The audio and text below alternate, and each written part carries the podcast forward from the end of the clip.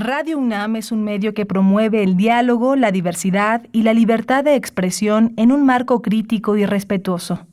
Los comentarios expresados a lo largo de su programación reflejan la opinión de quien los emite, mas no de la radiodifusora.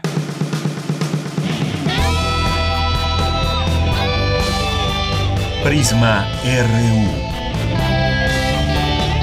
Relatamos al mundo.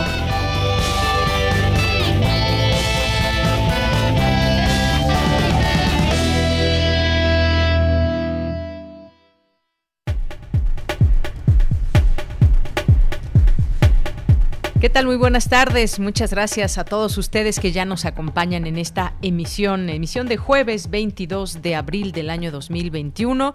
Un saludo, un saludo a todos ustedes que ya están aquí presentes y atentos, a todos los que forman parte de esta gran comunidad de radioescuchas de Radio UNAM, del programa Prisma RU, a todos ustedes que estén festejando algo, quien festeje su cumpleaños, le mandamos un abrazote a todas las personas que estén por ahí.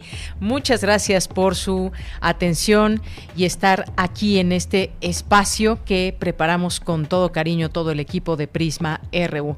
Pues el día de hoy, el día de hoy varios temas que trataremos con ustedes. Uno de ellos, pues está esta cumbre climática en donde están participando 40 líderes del mundo, están pues también eh, el Papa, está eh, Vladimir Putin, Xi Jinping de China, ha participado ya el presidente de México, Andrés Manuel López Obrador, y se han escuchado distintas posturas en torno al tema del cambio climático y cómo abonar desde los gobiernos para que se haga una especie de, eh, de conjunto de acciones y que realmente se pueda lograr algo y que se haga ya visible la posibilidad de revertir esos cambios que aquejan al mundo. Así que vamos a platicar de este tema con el doctor Diego Chaparro Herrera, que es investigador del área de la División de Investigación y Posgrado, perteneciente al Grupo de Conservación y Mejoramiento del Ambiente en la FES Iztacala de la UNAM. Sobre todo, pues centrarnos, qué bueno escuchar muchas posturas y propuestas también, pero realmente quién dice que sí se van a hacer o no, o cómo se comprometen las naciones a eh, cumplir con los compromisos adquiridos. Vamos a hablar de esto y sobre todo desde ese enfoque y cuáles han sido las propuestas que se han escuchado hasta el momento.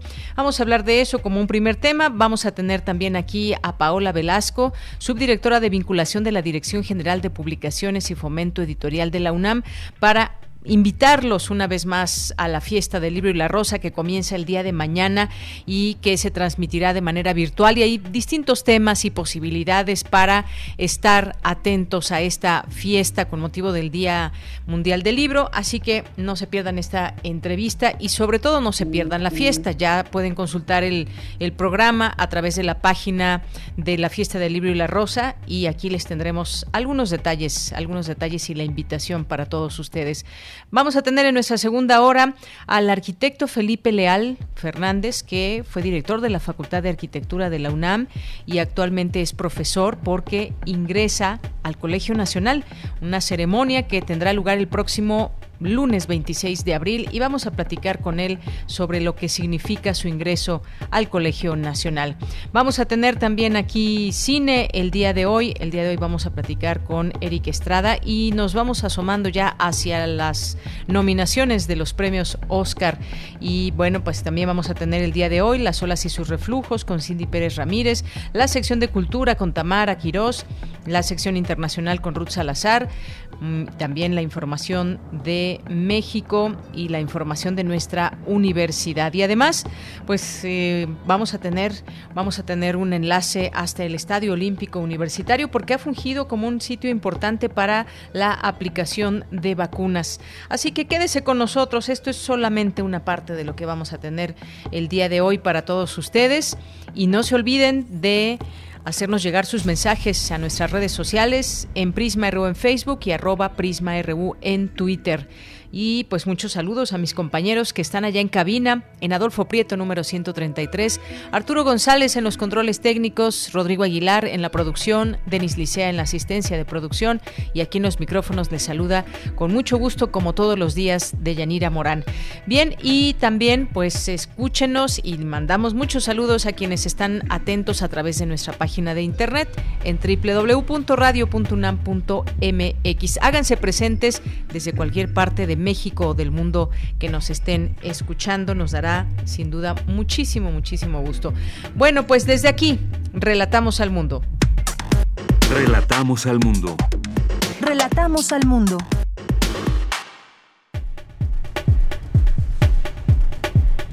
En este jueves 22 de abril, en los temas universitarios, tiene lugar la apertura de la Cátedra Extraordinaria Rubén Bonifaz Nuño. El investigador emérito Diego Valadez dijo que Rubén Bonifaz es un clásico de nuestro tiempo.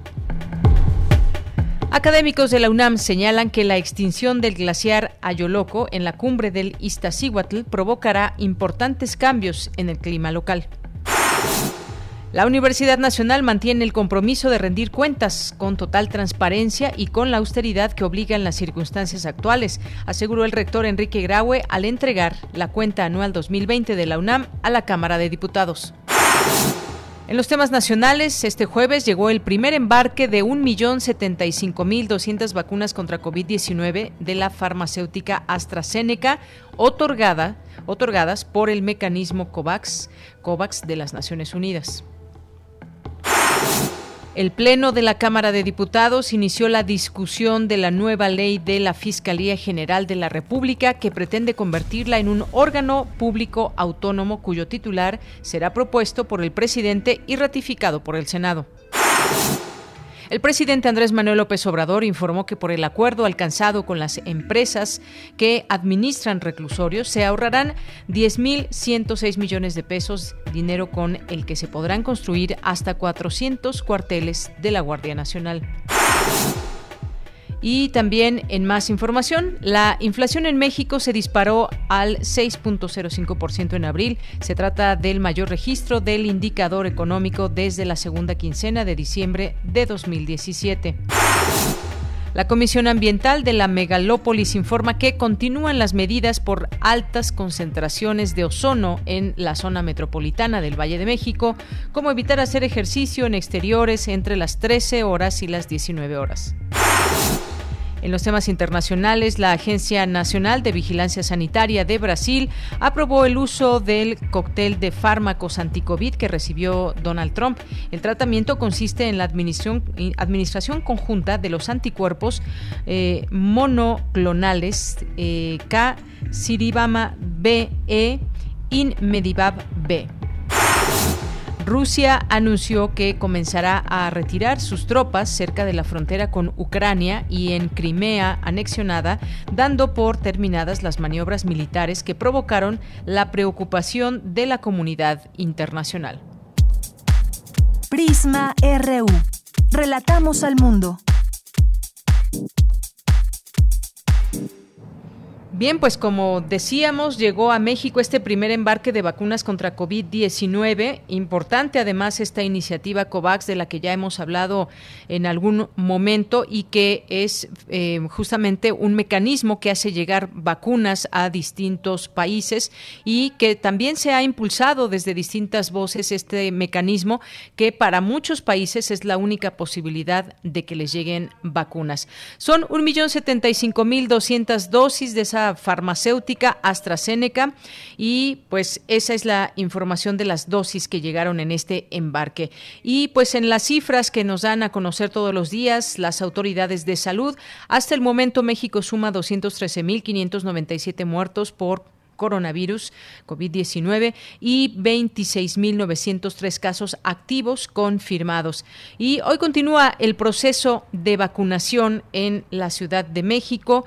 Una de las sedes también, como hemos aquí informado, pues es el Estadio Olímpico Universitario, una sede que pues tiene la posibilidad de recibir a muchas personas, a miles de personas para que reciban su correspondiente dosis de vacunación contra COVID-19 COVID-19 y allá se encuentra nuestro compañero Leonardo Frías Cienfuegos que nos tiene un reporte. ¿Qué tal, Leo? ¿Cómo estás? Muy buenas tardes, bienvenido a Prisma RU.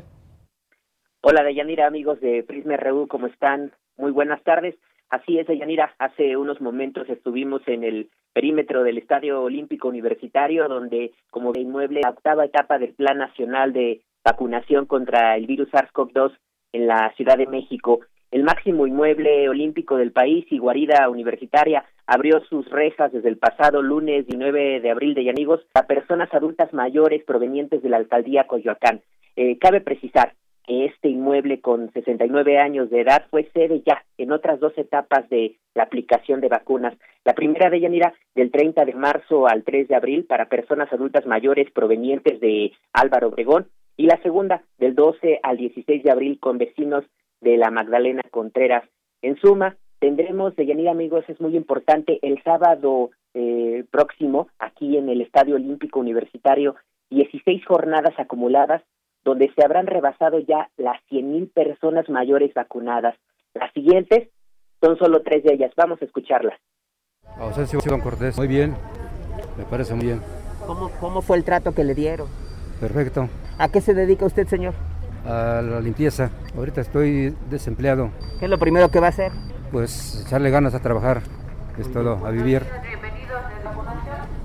Leonor Trejo Lima. ¿A qué se dedica usted? Yo trabajo de limpieza. Pues me siento muy bien y más segura. Más segura de andar en la calle y hay que seguirnos cuidando. ¿Sí? Sí, todo el tiempo y no me he enfermado, gracias a Dios. Sara Hernández. Pues bien, por nuestra salud. Al hogar, a la casa, ya me siento más segura. Mi mamá que está tan lejos y no he podido ir a verla.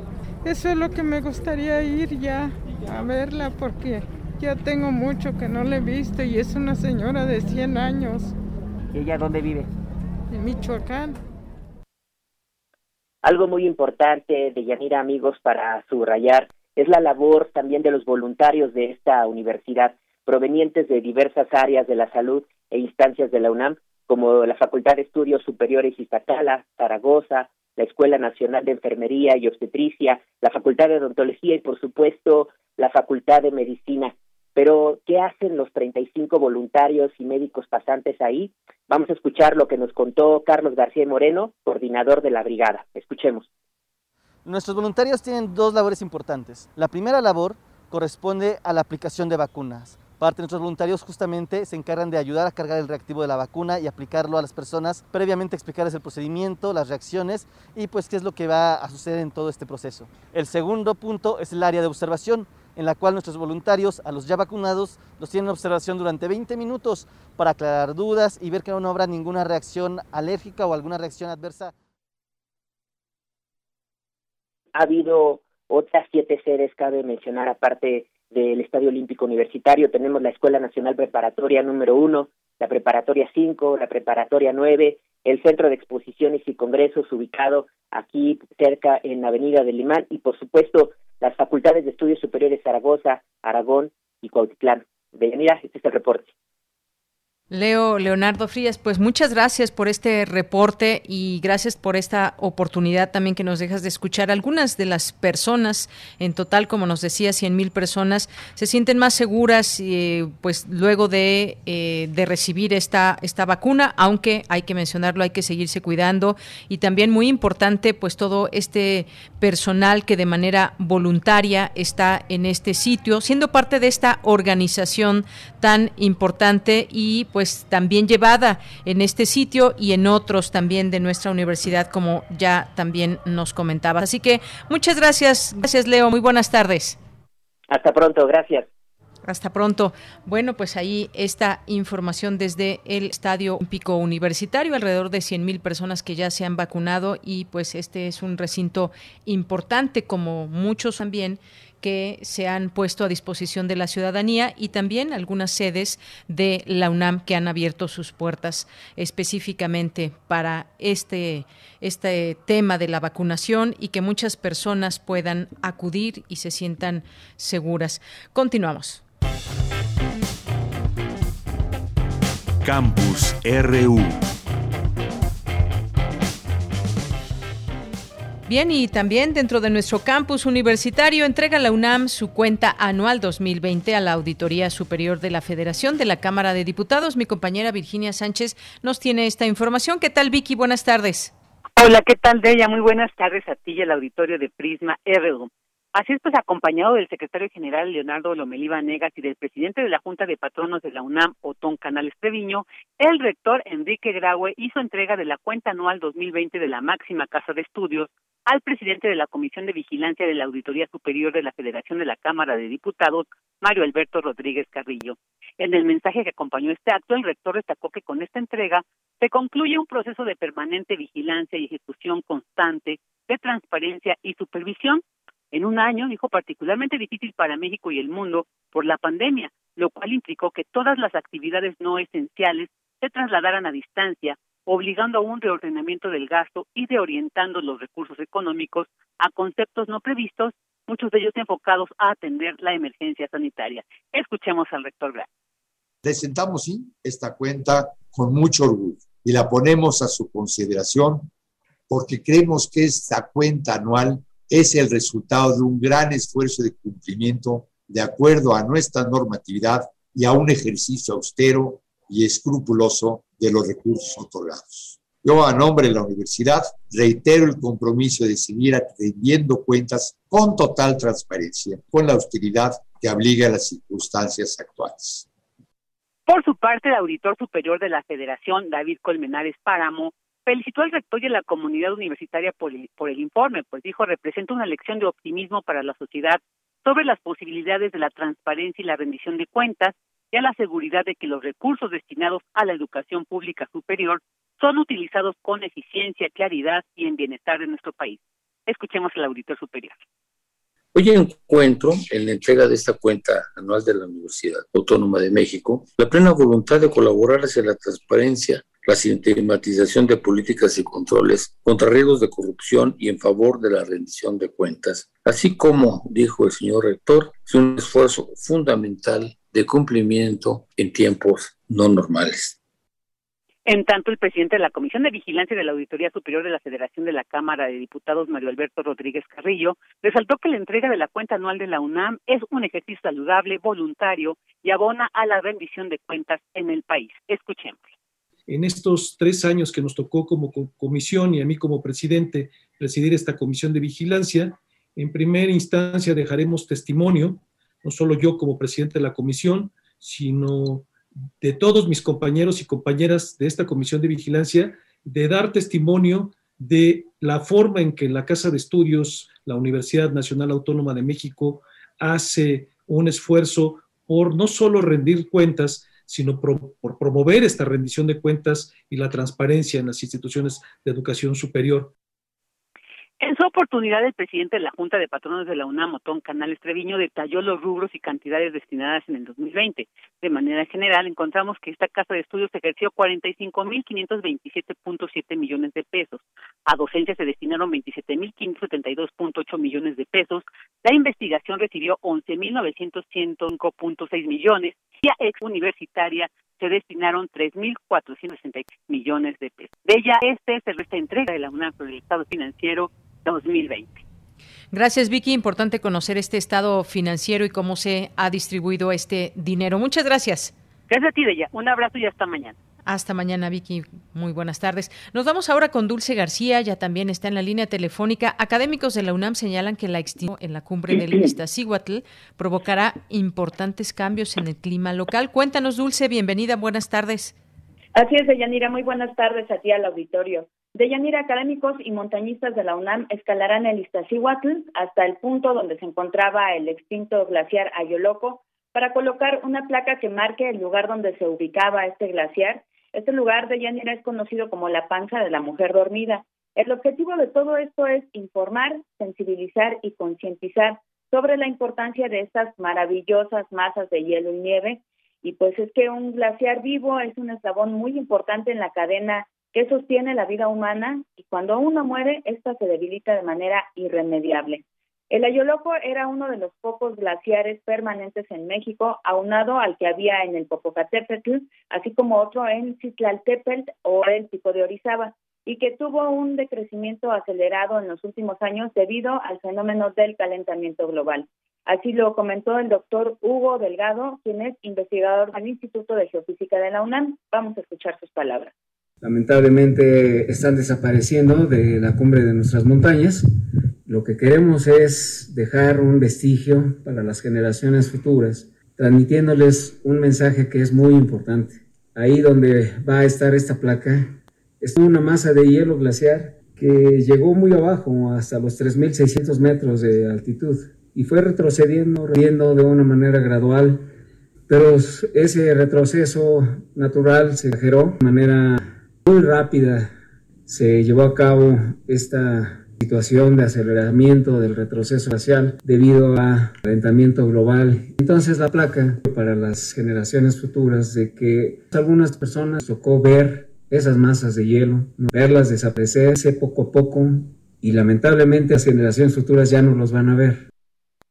Y bueno, sí, como comenta el doctor, la extinción de este glaciar lamentablemente en el en el clima, en el lugar de que se refresol lo absorberá y esto podría resultar en un aumento de temperatura, un cambio de clima en hambre. Esta situación es irreversible y afecta de manera a los humanos, por lo cual los académicos advierten que debemos cuidar el medio ambiente, de lo contrario las condiciones en la Tierra se harán inhabitables para nosotros y esto podría llevar pues a la extinción de nuestra especie. Esta es la información de Yanira. Bien, pues muchos datos interesantes en torno a este glaciar. Pues muchas gracias, Dulce, gracias por esta información. Gracias a ti, muy buenas tardes. Muy buenas tardes. Continuamos. Porque tu opinión es importante, síguenos en nuestras redes sociales, en Facebook como Prisma RU y en Twitter como arroba PrismaRU. Es la una de la tarde con 26 minutos y bueno, pues vamos a, iniciar esta conversación con el doctor Diego Chaparro Herrera, investigador del área de la División de Investigación y Posgrado, perteneciente al Grupo de Conservación y Mejoramiento del Ambiente en la FES Iztac. La UNAM, ¿qué tal doctor? Bienvenido, buenas tardes. Muchas gracias, buenas tardes. Pues, eh, doctor, varias cosas que ahora que se lleva a esta cumbre climática donde participan 40 líderes a esta cumbre, importantes participaciones en torno a lo que se va mencionando, porque pues el ser humano, sus decisiones, las acciones que llevamos a cabo todos, pues han provocado que los últimos cinco años hayan sido los más calurosos de la historia.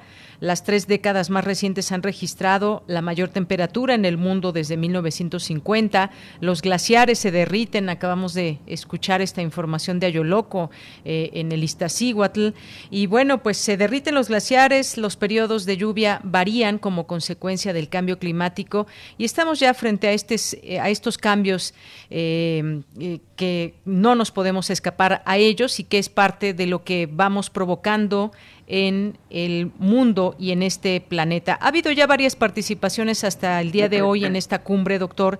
Eh, ha participado, por ejemplo, la jefa del mundo morado, por ejemplo, de cómo instar a los países del G20 a que adopten un premio, un, precio mínimo para el carbono. Ha hablado también de que representa enormes riesgos el cambio climático para el desarrollo económico. Ha hablado también eh, el presidente de Estados Unidos, Joe Biden, ha señalado y ahí algunas algunos apoyos o ayuda que se dará a países en desarrollo. ¿Cómo ha visto esta cumbre y qué implica con esta participación de 40 líderes en el mundo? Pues ya no se necesitaba hacer como una estrategia y ese sería como el primer paso, ¿no?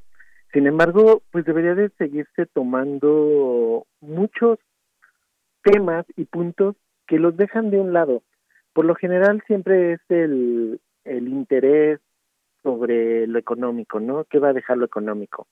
Sin embargo, siempre se deja de lado las especies que no tienen ni voz ni voto, que estamos hablando de las especies animales y las especies vegetales, que son las que al final de cuentas repercuten o tienen un mayor impacto en la sobrevivencia de esas especies, que es a lo que nosotros nos dedicamos principalmente a salvaguardar algunas especies emblemáticas de México y en especies de la Ciudad de México.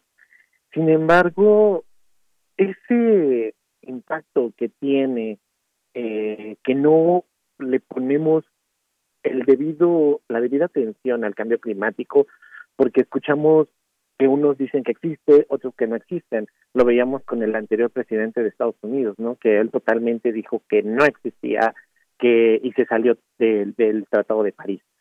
Sin embargo, no nada más él, hay mucha gente que cree que no es verdad y lo estamos viendo, como tú mencionabas, los datos de cuánto ha ido incrementando la temperatura. La temperatura media mundial ha aumentado ya 1.1 grados centígrados desde la época preindustrial.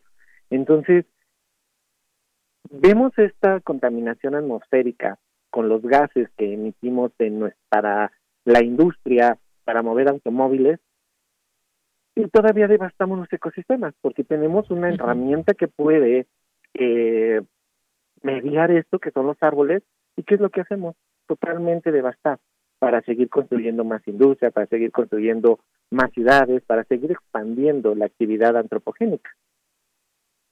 Doctor, esto que usted dice importante, ¿afectamos a la industria de pronto con este tipo de propuestas, acciones, e incluso acciones que ya se toman, eh, que ya se llevan a cabo hoy en día? Eh, le pregunto esto porque pues estamos hablando de lo importante que es preservar eh, pues lo verde, las áreas verdes, conservar y evitar, por ejemplo, la tala inmoderada. Sabemos que bueno, siempre va a haber una tala de árboles, pero debe ser de una forma organizada, pero cuando sucede de esta forma, forma en que pues no hay un control ni mucho menos es cuando se empiezan a generar estos eh, problemas. En ese sentido, ¿cómo, ¿cómo lidiar entre esta situación? Porque de pronto pues todas estas, eh, fabricar automóviles al año y en todo el mundo pues implica no solamente pues un tema también que tiene que ver con la, con la ecología, sino porque bueno, alguien va a utilizar esos autos y se promueve su venta y demás, eh, pero ¿de qué manera nos podemos, digamos, entender entre la industria y entre las acciones que se generan desde los gobiernos? Pues actualmente está el, como el boom de lo, de lo amigable con el ambiente. Eso es muy bueno. Hemos visto que ya hay productos que son, como le dije hace rato, amigables con el mismo medio ambiente y, ahorita que mencionabas esto de las industrias automotrices, yo he leído y que muchas industrias automotrices tienen como estos planes donde eh, tienen eh, a su cargo áreas de conservación. Entonces, mitigan en cierta forma un poco esta parte. Sin embargo, creo que no es no es lo suficiente en cuanto a la devastación que estamos haciendo. No, como que vamos devastando 10 y vamos eh, restaurando punto uno. Entonces, creo que ya es algo en el que si tenemos ahorita nuestros líderes que se pongan de acuerdo, que son en cierta forma los que llevan a cada uno de los países y que pongan en regla. Como te mencionaba, actualmente ya tenemos eh, producciones amigables con el medio ambiente.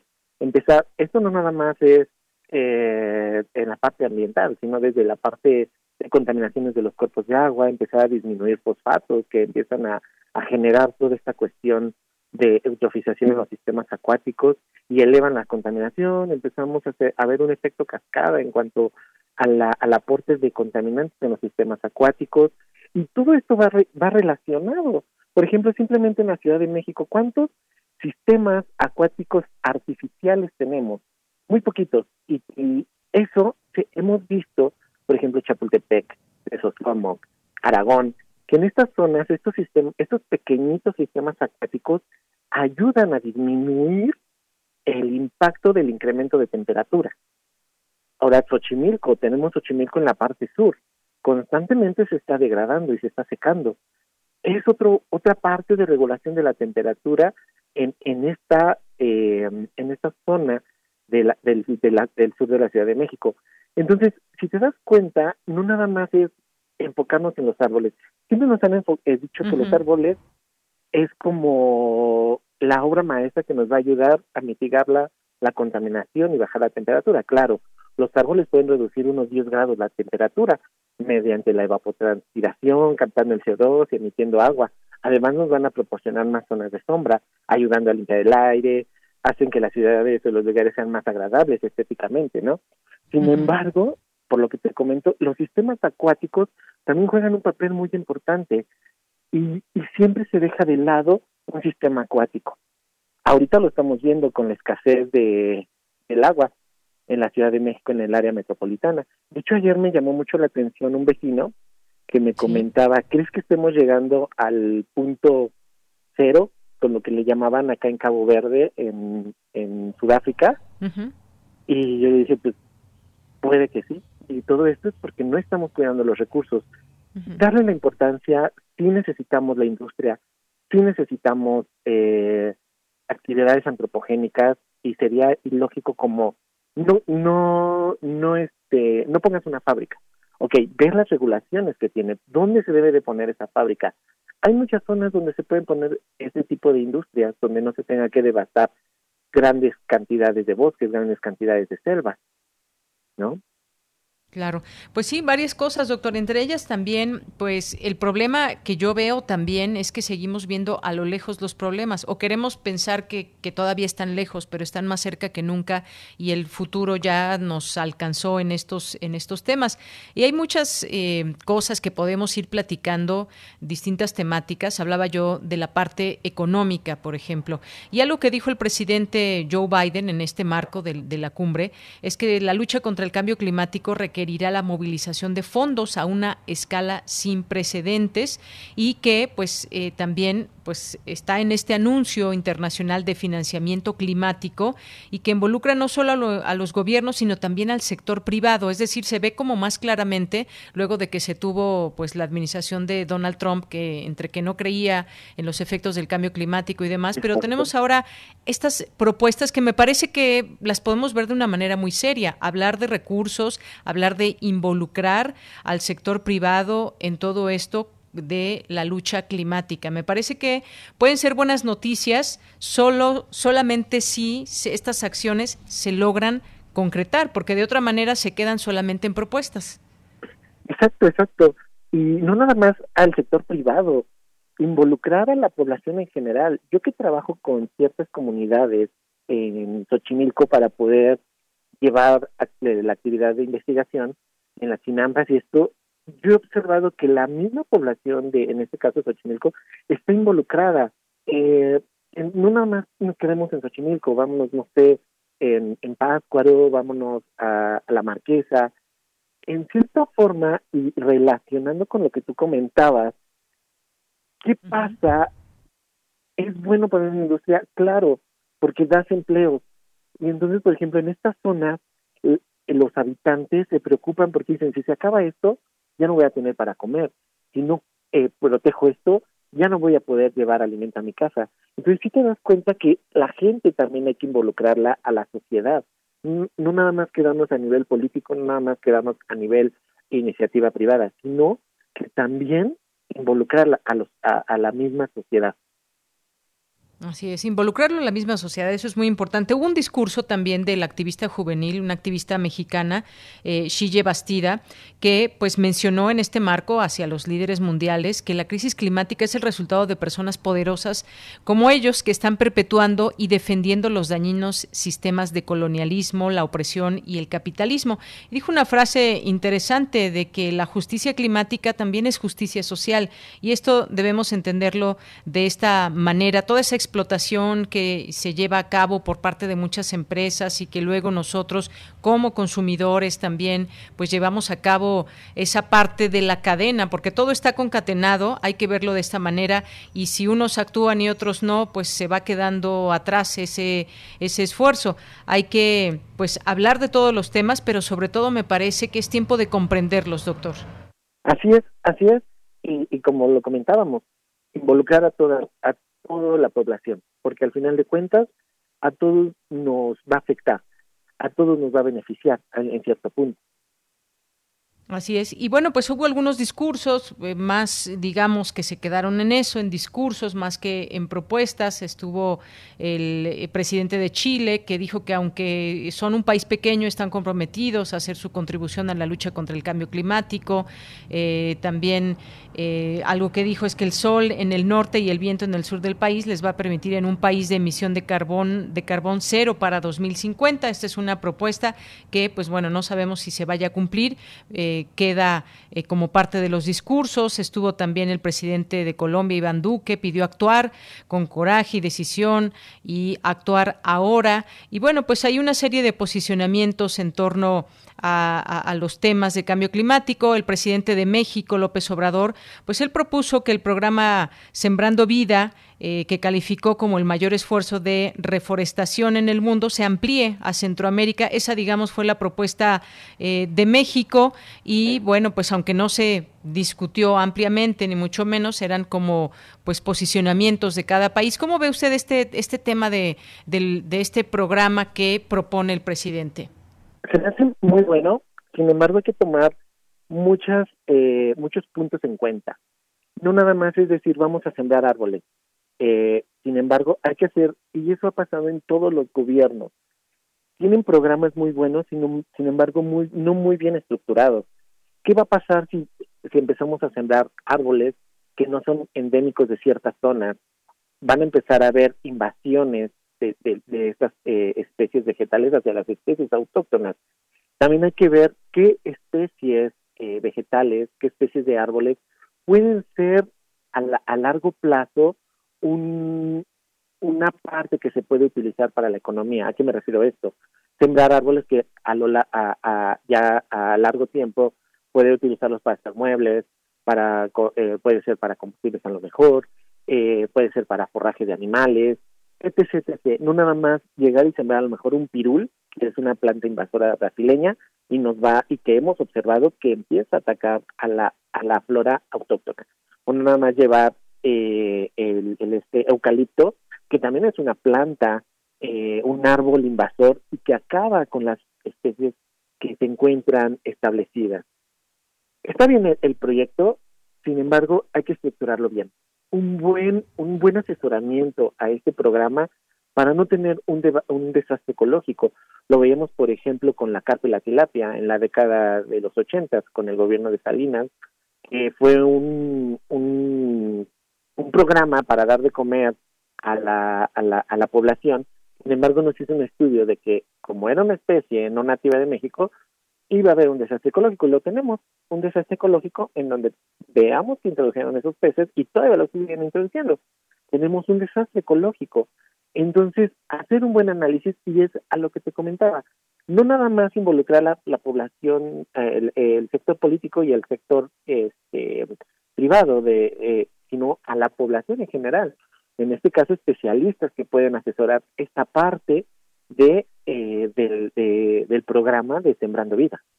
Así es. Bueno, pues gracias por este comentario y esta opinión sobre este programa que propone el presidente de México. Y bueno, pues una ojeada también algunas algunas declaraciones que se hicieron en esta cumbre. Doctor, el, caso del presidente de Brasil, Jair Bolsonaro, dijo que Brasil está en las primeras filas en la lucha contra el cambio climático y recordó que la causa principal del problema es quemar combustible desde hace dos siglos.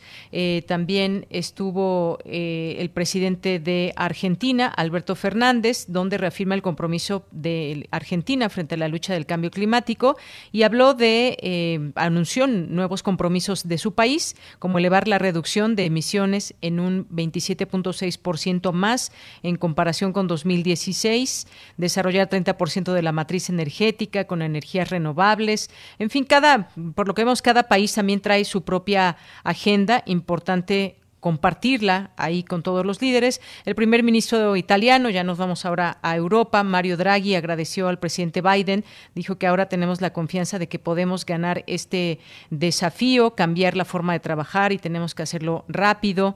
Eh, hubo también esta intervención de la presidenta de la Comisión Europea, Ursula von der Leyen, que llamó a la comunidad internacional a alcanzar la neutralidad climática en 2050. Ya se van fijando años, eso quizás sea importante también siguiendo los países eh, de la Unión Europea que se comprometen a ello y así distintas eh, posturas. El presidente de Francia, Emmanuel Macron, que también pidió acelerar la aplicación de los acuerdos de París con el cambio climático y transformar el sistema financiero para promover proyectos sostenibles, palabras que también van siendo parte de este cambio sostenibilidad, por ejemplo, lo que significa. El presidente ruso Vladimir Putin dijo que es obligatorio que logremos una cooperación internacional y fuerte para lograr una reducción, buscar nuevas tecnologías para la mitigación y la adaptación.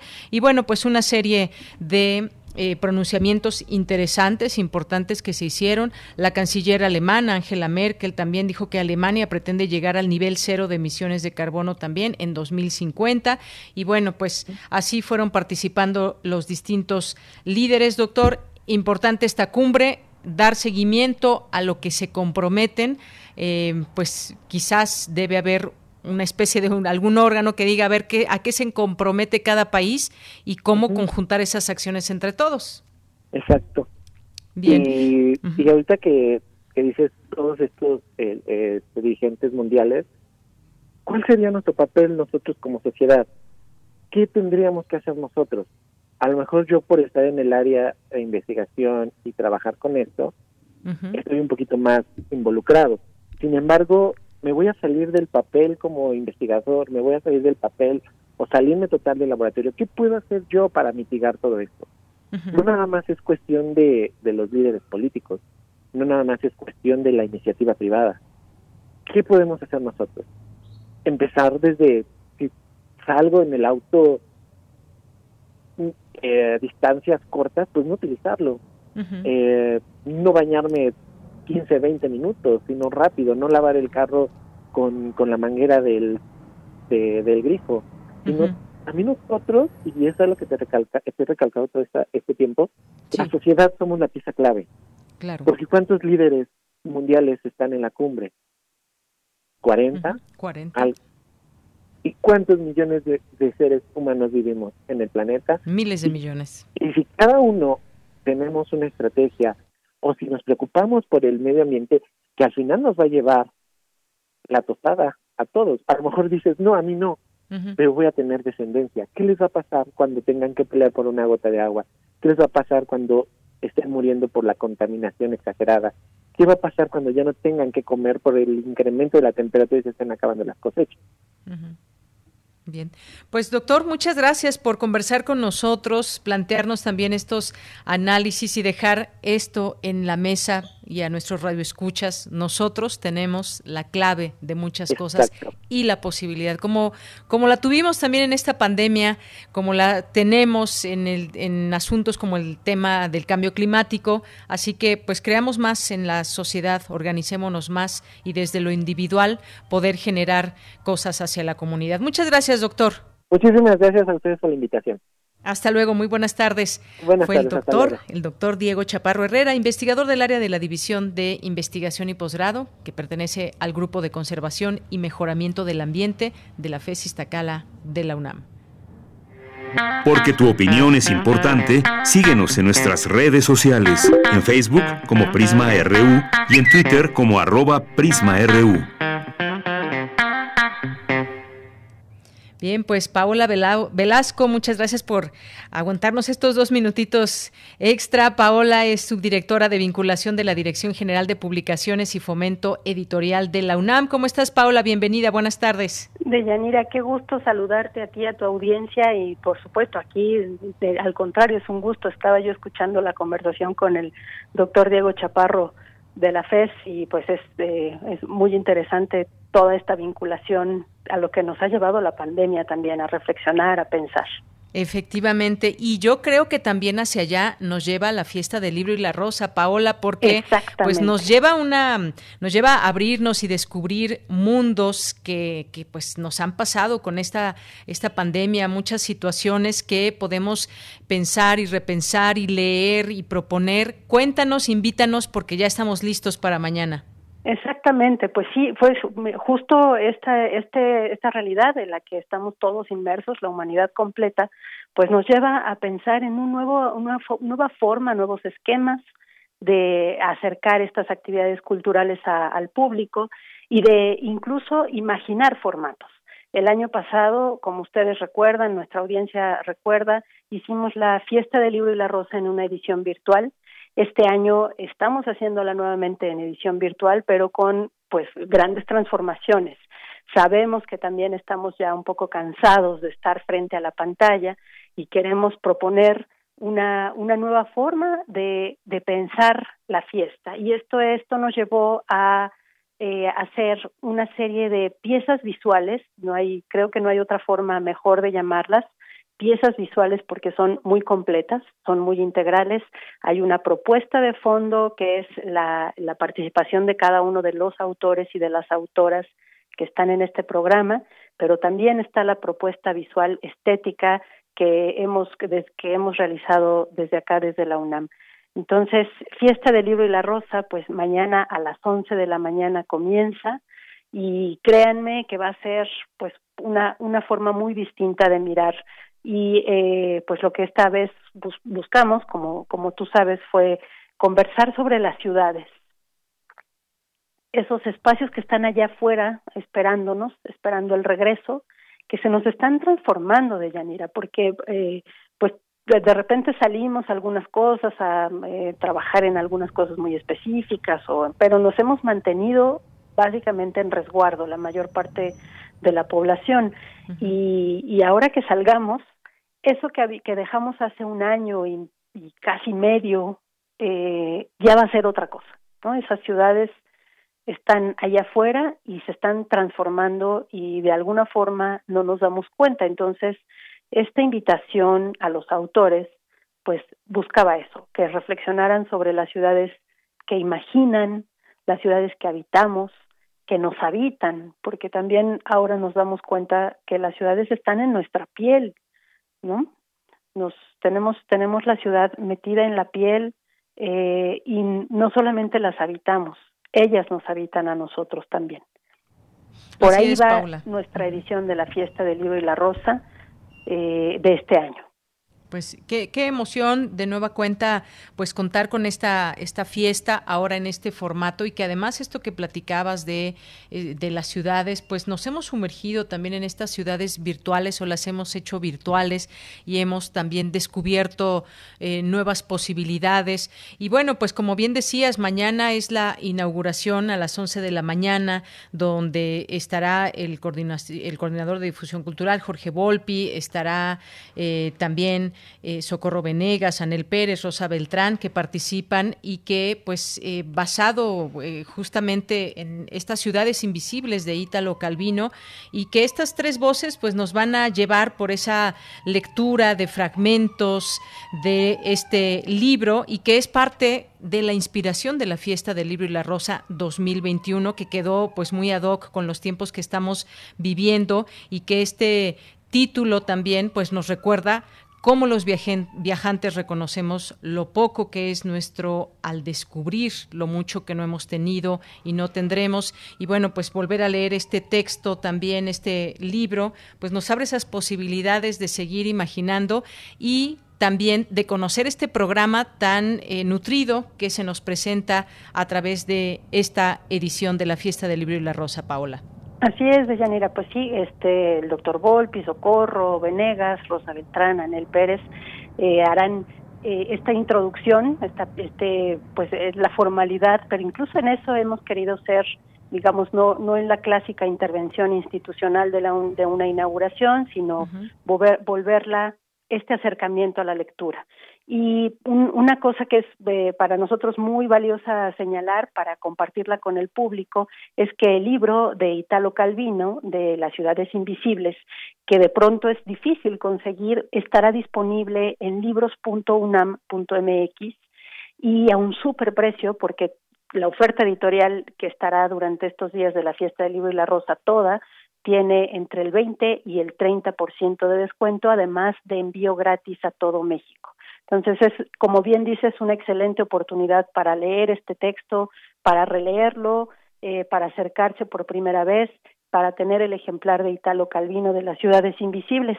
Y efectivamente, después de, después de esta, de esta introducción que nos harán, eh, pues viene ya el programa en pleno con Ann, con Ann Carson, eh, con Piedad Bonet, Beatrice Alemania, Lina Meruane, eh, Raúl Zurita, eh, José Luis Peixoto, que harán este recorrido por estas ciudades que imaginan, que piensan eh, y a las que se enfrentan desde lo literario, lo poético y pues el pensamiento. Entonces, es, estamos muy contentos. Por la tarde habrá también actividades que serán transmitidas por algunos canales de, de Cultura UNAM, de Libros UNAM, incluso de la Coordinación para la Igualdad de Género de la UNAM, los invitamos a que entren a, a fiesta del libro y la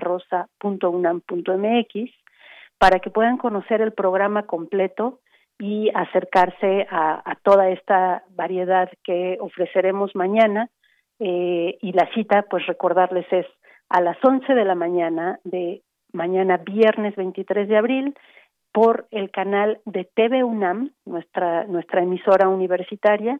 Ellos transmitirán desde las 11 de la mañana hacia las dos y media de la tarde pero desde luego que también en las redes sociales, y eso es una fortuna para esta fiesta, algo que agradecemos muchísimo, eh, muchos aliados se han sumado y esta eh, se podrá hacer retransmisión o podrán disfrutar de esta retransmisión más bien a través de los canales de las prepas, de cada una de las prepas, de los SHs, eh, de ENES, de, de muchísimas otras instancias universitarias y no y, y, fuera de nuestra universidad editoriales también se han sumado a esta retransmisión. Así es que eh, pues los invitamos a eso a entrar a la página y estar pendientes de, de las de, del canal de TV UNAM en pantalla y también en, en YouTube en redes sociales muy bien, Paola, pues ahí está la página para que se puedan meter y disfrutar de esta fiesta y descubrir estas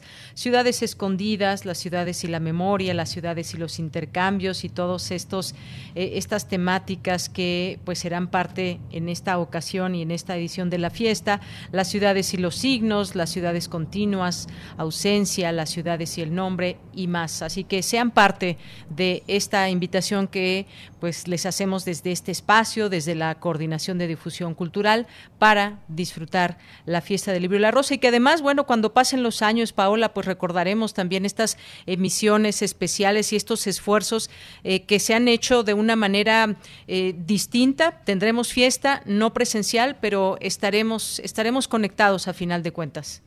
Así es, Deyanira, y bueno, ya a, pasos todos tenemos esa confianza, esa esperanza, a, a, pocos pasos de volvernos a encontrar, de volvernos a abrazar, porque bueno, como bien dicen algunos de nuestros invitados en estos, en estas piezas visuales que nuestra audiencia verá mañana, ya es tiempo de abrazarse, nos hace falta eso, ¿no? Hay, hay ciudades que queremos, ciudades invisibles que en este momento queremos que existan ya, donde los abrazos existan, donde sea posible encontrarnos.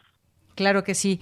Paola, pues te mandamos un abrazo a la distancia y un agradecimiento porque pues por haber estado aquí y por invitarnos a esta fiesta mañana. Estaremos pues conectados desde las 11 de la mañana y ya pueden conocer el detalle del programa en la página. Muchas gracias, Paola. Al contrario, muchas gracias a ti, Deyanira, a todos los colegas de Radio UNAM y a la audiencia. Gracias, hasta luego, muy buenas tardes. Hasta luego. Bien, pues fue Paola Velasco, subdirectora de vinculación de la Dirección General de Publicaciones y Fomento Editorial de la UNAM. Ahí dejamos, por supuesto, esta invitación para que se puedan conectar el día de mañana. Y bueno, podamos releer esta, lectura en particular, hay otras también que pues se han eh, traído a estos días y a estos meses de pandemia para poder leer, leer eh, sobre estos temas y en este caso pues las ciudades invisibles fue es un libro que pues se ha traído a la discusión, al debate ahora en estos tiempos, este libro de Ítalo Calvino y que como ya escuchábamos a Paola, pues hay la posibilidad de que ustedes lo adquieran y que pues les sea este envío gratis a cualquier parte de la República Mexicana. Bien, pues antes de irnos al corte, pues alguna información aquí importante que comentar con, con, ustedes y que tiene que ver con que pues avanza allá en San Lázaro, en la Cámara de Diputados, la ampliación de mandato de Arturo Saldívar al frente de la Corte, hasta el momento sin mayores eh, cambios y se va reportando que con 17 votos a favor, 3 en contra, 0 abstenciones, la Comisión de Justicia de la Cámara de Diputados aprueba el dictamen de la reforma al Poder Judicial al argumentar que, eh, al argumentar que el ministro presidente de la Suprema Corte de Justicia de la Nación, Arturo Saldívar, es el único que puede llevar a cabo la implementación de la ley orgánica al Poder Judicial de la Federación. Los grupos parlamentarios de la Cuarta Transformación aprobaron en sus términos la minuta que contiene el artículo transitorio que amplía el mandato por dos años al frente del Consejo de la Judicatura Federal. En este debate, diputados de oposición han exigido retirar este artículo transitorio y avalar por consenso el proyecto para emitir la ley orgánica del Poder Judicial, pues es inconstitucional que un artículo transitorio esté por encima de la Carta Magna. Así van las cosas allá en San Lázaro. Bien, pues vamos a hacer un corte, es la una con 59 minutos y regresamos a la segunda hora de Prisma RU. Prisma RU. Relatamos al mundo.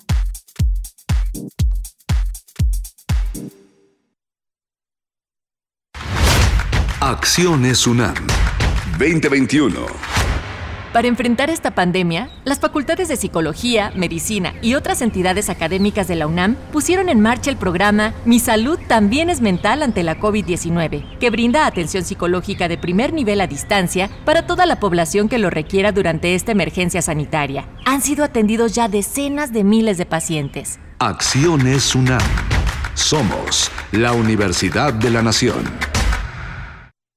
En Morena seguimos haciendo historia y estamos listos para seguir luchando por un país más justo e igualitario. Nos mueve la fuerza, el entusiasmo y las causas de la gente para demostrar de nuevo que el pueblo es el que manda y juntos consolidar la cuarta transformación. Este movimiento le pertenece a millones de corazones unidos en un mismo sentimiento, el compromiso de transformar a México. Juntos vamos a defender la esperanza. Morena. ¿Dónde la dejé?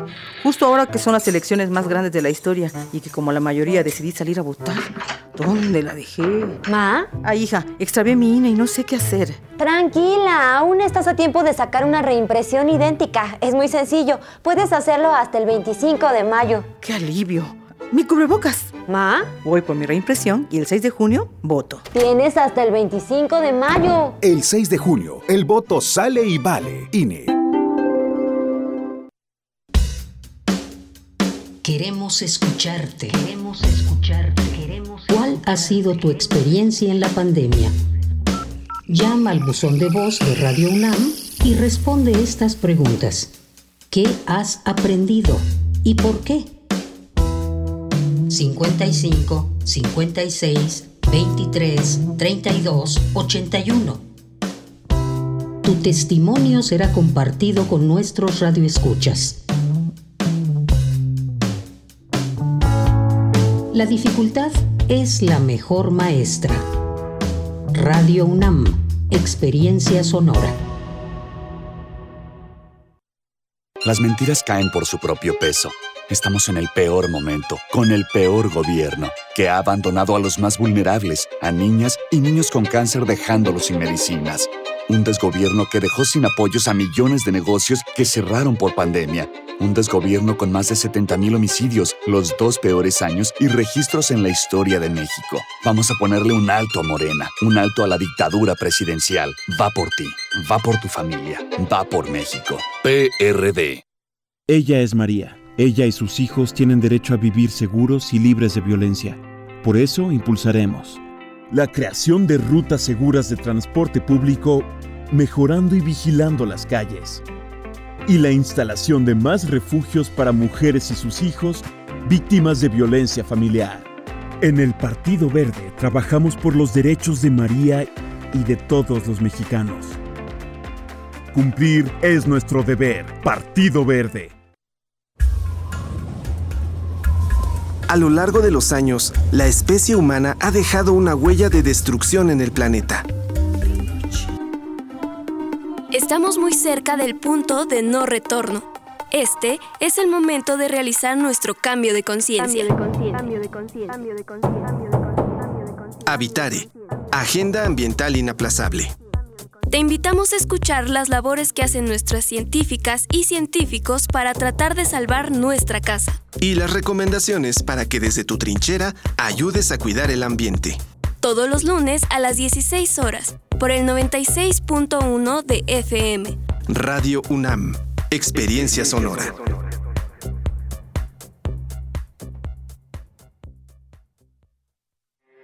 Porque tu opinión es importante, síguenos en nuestras redes sociales, en Facebook como Prisma RU y en Twitter como arroba PrismaRU. Regresamos dos de la tarde con cuatro minutos y bueno, pues estamos aquí de regreso y mandar saludos eh, justo a, a la hora de la campana estamos iniciando ahora esta segunda hora. Bueno, pues gracias a quienes están aquí atentos y pendientes en nuestras redes sociales siempre. Es un gusto poderlos leer y que compartan con nosotros sus comentarios, preguntas, fotos, videos y todo lo que nos hacen llegar todos los días. Bien, pues gracias a Jorge Fra, a Gustavo Urrutia que nos dicen nos dice Biden abandona la cumbre por el cambio climático justo cuando el primer presidente latinoamericano inició su intervención y pues ahí está este comentario, efectivamente algo que, que, dio nota y que lo reportan distintos medios. Gracias, Gustavo. Mario Navarrete Real apoyando la lectura, solamente así enfrentamos la pandemia en su sana distancia y creciendo en otras rutas eh, porque la mente vive, libros UNAM, y bueno, pues le gustó mucho la entrevista con Paola Velasco y ojalá que pues el chiste de todo esto también es que podamos participar en estos esfuerzos desde la universidad para fomentar la lectura, pero también para fomentar el debate, escucharnos y escuchar estas participaciones de distintas personalidades, escritores y demás. Ya pueden consultar el programa y estar atentos a lo que más les interese. Gracias, gracias eh, Mario Navarrete. Te mandamos muchos saludos, Jorge Fra. También aquí Salvador Medina, que nos manda una fotografía del Estadio Olímpico Universitario. Muchas gracias, Salvador. Gracias a Verónica Ortiz. Nos dice, ¿por qué Claudio Sheinbaum ha destruido el humedal de Xochimilco, que regula la temperatura de la Ciudad de México y ningún medio de comunicación ha dicho nada? No le han dado difusión, la difusión requerida. Gracias, Verónica. Pues un, un tema también importante de estar monitoreando este humedal y vamos a, consultar en lo que respecta con nosotros más de este tema. Gracias, Verónica. Gustavo Urrutia dice, en tanto se sigue explotando la naturaleza con el capitalismo, la propia vida del hombre está en riesgo. Pues ya escuchábamos al, al doctor hace unos momentos donde nos decía que pues como sociedad tenemos mucho que dar, al doctor Diego Chaparro Herrera, que pues nos decía, bueno, sí, están ahí sentados 40 líderes, pero ¿cuántos millones de personas son, somos en el mundo y cómo podemos hacer desde nuestra individualidad eh, generar acciones a favor de medio ambiente. Son muchos, muchas las cosas que podemos hacer, sumarnos a causas. Hay personas que pertenecen ya a algunos grupos, que pertenecen a organizaciones y que están logrando cosas todos los días. Poder unirnos a ellos también sería una opción. Gracias. Salvador Medina nos dice muchos e interesantes e importantes temas del día de hoy, el Día de la Tierra, el Día del Libro y la Rosa, eh, la llegada de más vacunas a nuestro país y a nivel personal muy contento de haber recibido la segunda dosis dosis de la vacuna y además en el estadio de Ciudad Universitaria. Bueno, pues ya que nos mandaste esta foto, qué bueno que ya tienes esta segunda dosis, Salvador. Eh, pues nos resta esperar a muchos otros que todavía pues no tenemos acceso a la vacuna, que esperamos que se vayan concretando los tiempos y que todo esto sea de la mejor manera. Gracias. César Soto también muchos muchos saludos. Rosario Durán Martínez que dice que les dieron un refrigerio para la espera mientras esperan a ver si tienen una reacción. Muchas gracias Rosario. Eh, gracias también a Juan Meliá, a Alejandro Cardiel.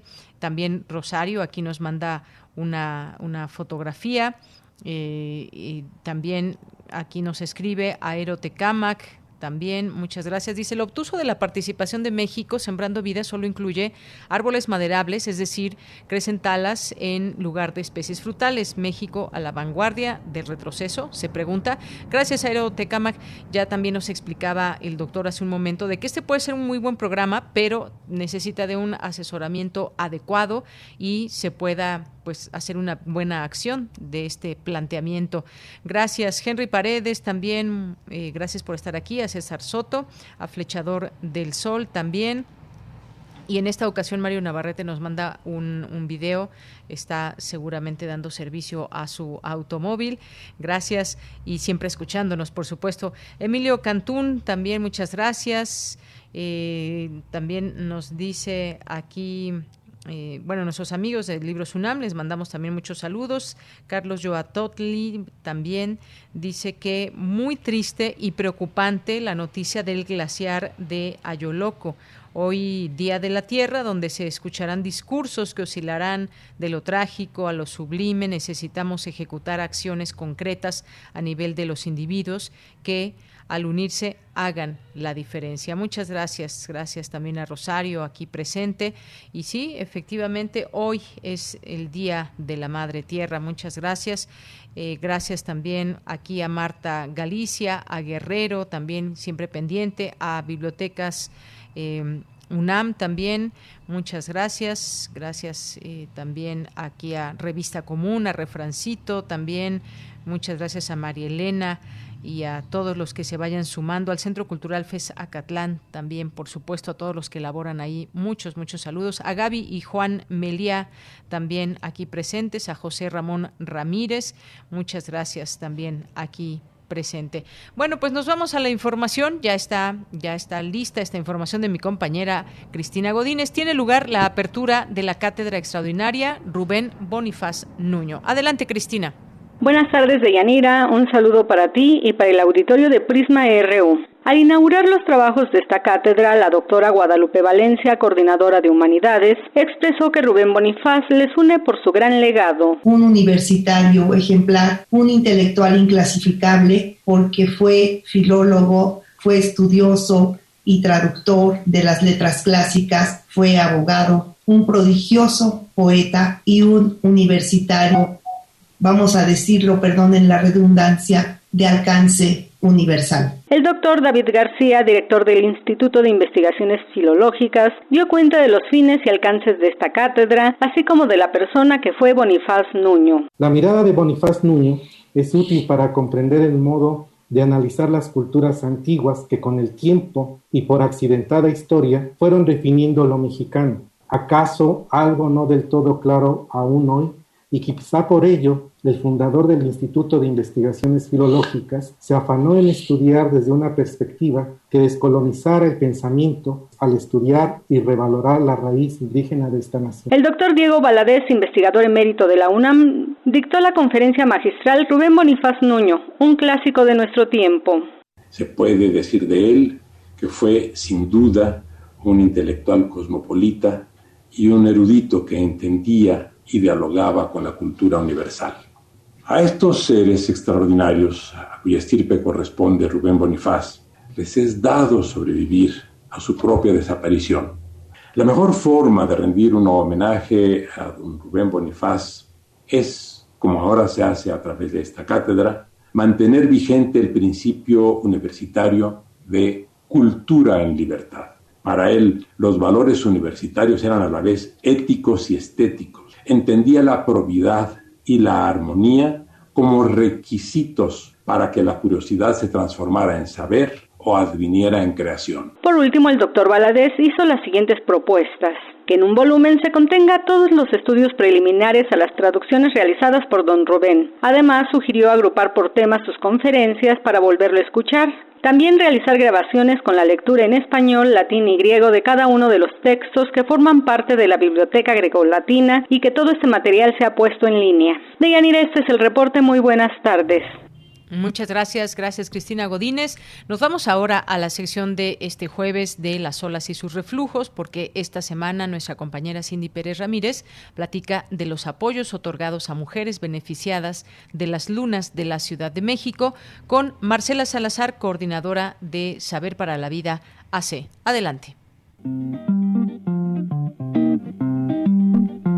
Las olas, y sus reflujos. Y sus reflujos. Bienvenidas y bienvenidos a Las olas y sus reflujos. El día de hoy platicaremos del proyecto Mitigando el efecto económico y social de las mujeres en situación de vulnerabilidad de la Ciudad de México. La Secretaría de las Mujeres de la capital hizo entrega de 600 apoyos económicos que forman parte de este proyecto, financiado por la Unión Europea y que se realizó en alianza con la Coordinación General de Asesores y Asuntos Internacionales del Gobierno de la Ciudad y Saber para la Vida AC. Las beneficiarias son mujeres trabajadoras sexuales, trabajadoras domésticas y jefas de familia previamente identificadas por las unidades territoriales de prevención y atención a la violencia, LUNAS, como usuarias en situación de vulnerabilidad derivada de precariedad socioeconómica y por encontrarse en riesgo de violencia de género. Para ahondar a detalle sobre el tema y hablar de la primera entrega de tres apoyos que se realizarán a usuarias de las lunas, tenemos una entrevista con Marcela Salazar Pérez, coordinadora del proyecto Saber para la Vida AC.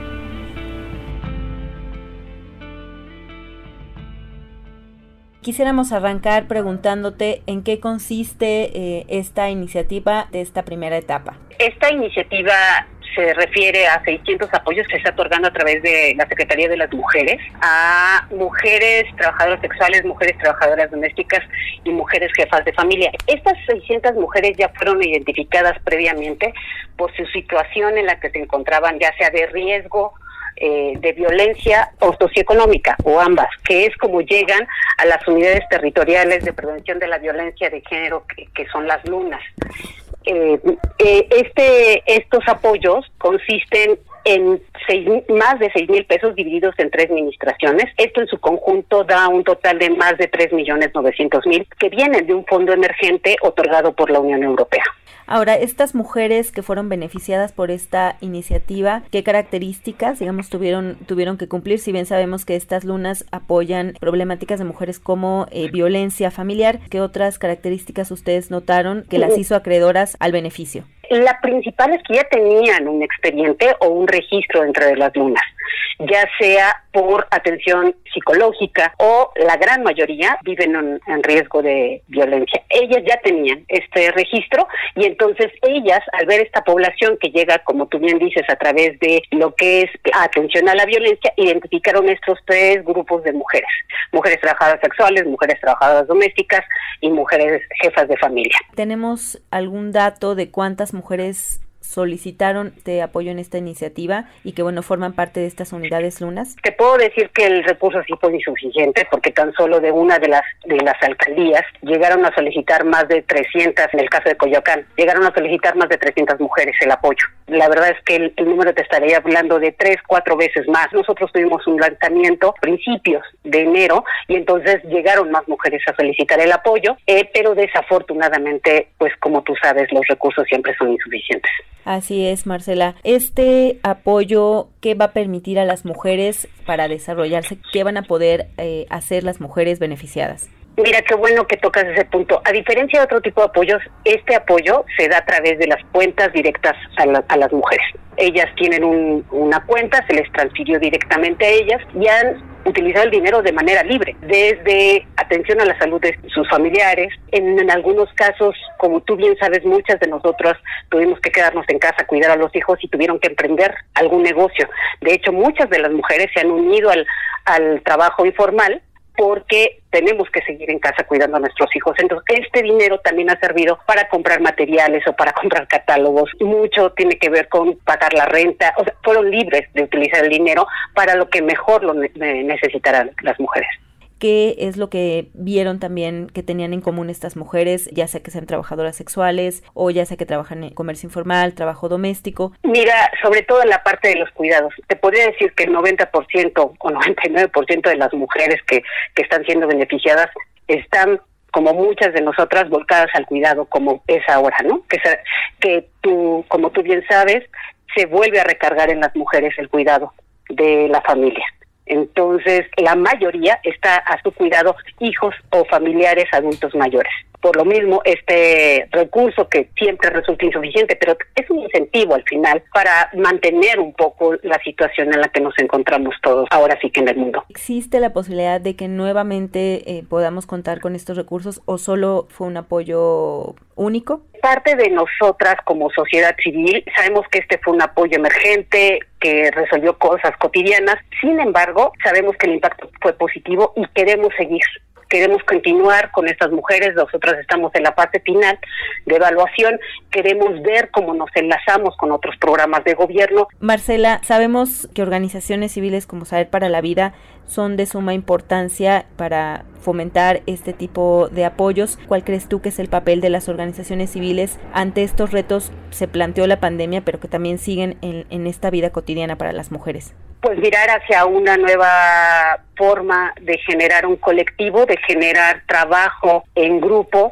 generar mayores esfuerzos con esta nueva normalidad. Creo que el trabajar cada una por nuestro lado no nos va a dejar mucho. Creo que tenemos que generar mayores sinergias. ¿Algún comentario final que tengas para nuestro auditorio, Marcela? Para nosotras es muy importante que recuerden que, que las lunas no han cerrado. Si bien por la pandemia tuvieron que cerrar algunas, sin embargo, están las todas las alcaldías tienen una luna. Entonces, si hay o conocen a alguna mujer que viva algún tipo de violencia, que acudan a las lunas. El teléfono es el 55 55 12 28 36, extensión 502. Muchísimas gracias, Marcela, por este tiempo que te diste para platicar con nosotros. Gracias a ti. Esto es todo por hoy. Los dejamos nuevamente con nuestra compañera de Yanira Morán. Comentarios al Twitter arroba PrismaRU y a mi Twitter personal arroba Cindyunam. Las olas, y sus reflujos. Y sus reflujos.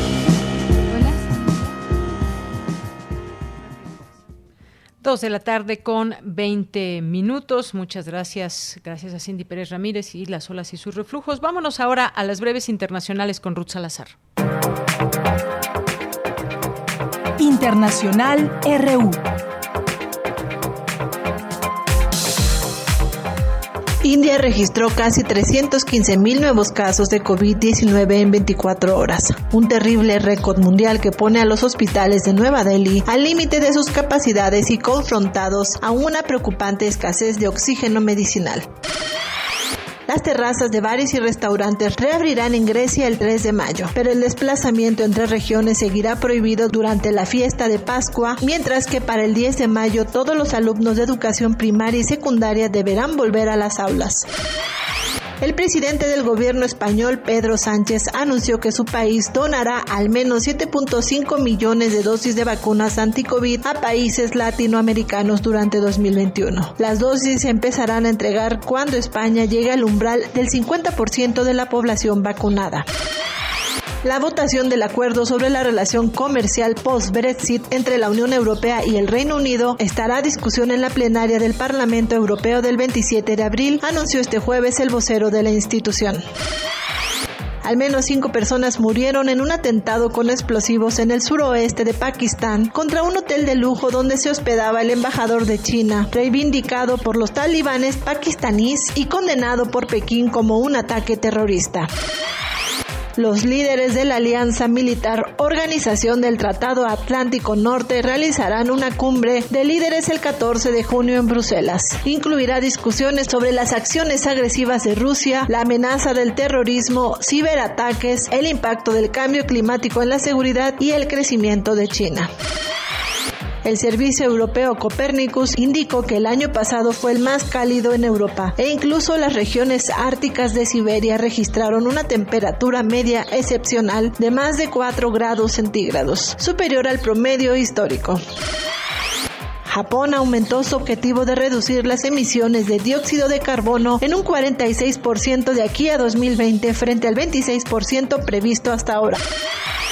En Nueva York, cientos de repartidores de comida salieron en sus bicicletas o caminando, algunos arropados con las banderas de sus países de origen para exigir mejores condiciones de trabajo y atención de las autoridades sobre la violencia a la que son sometidos.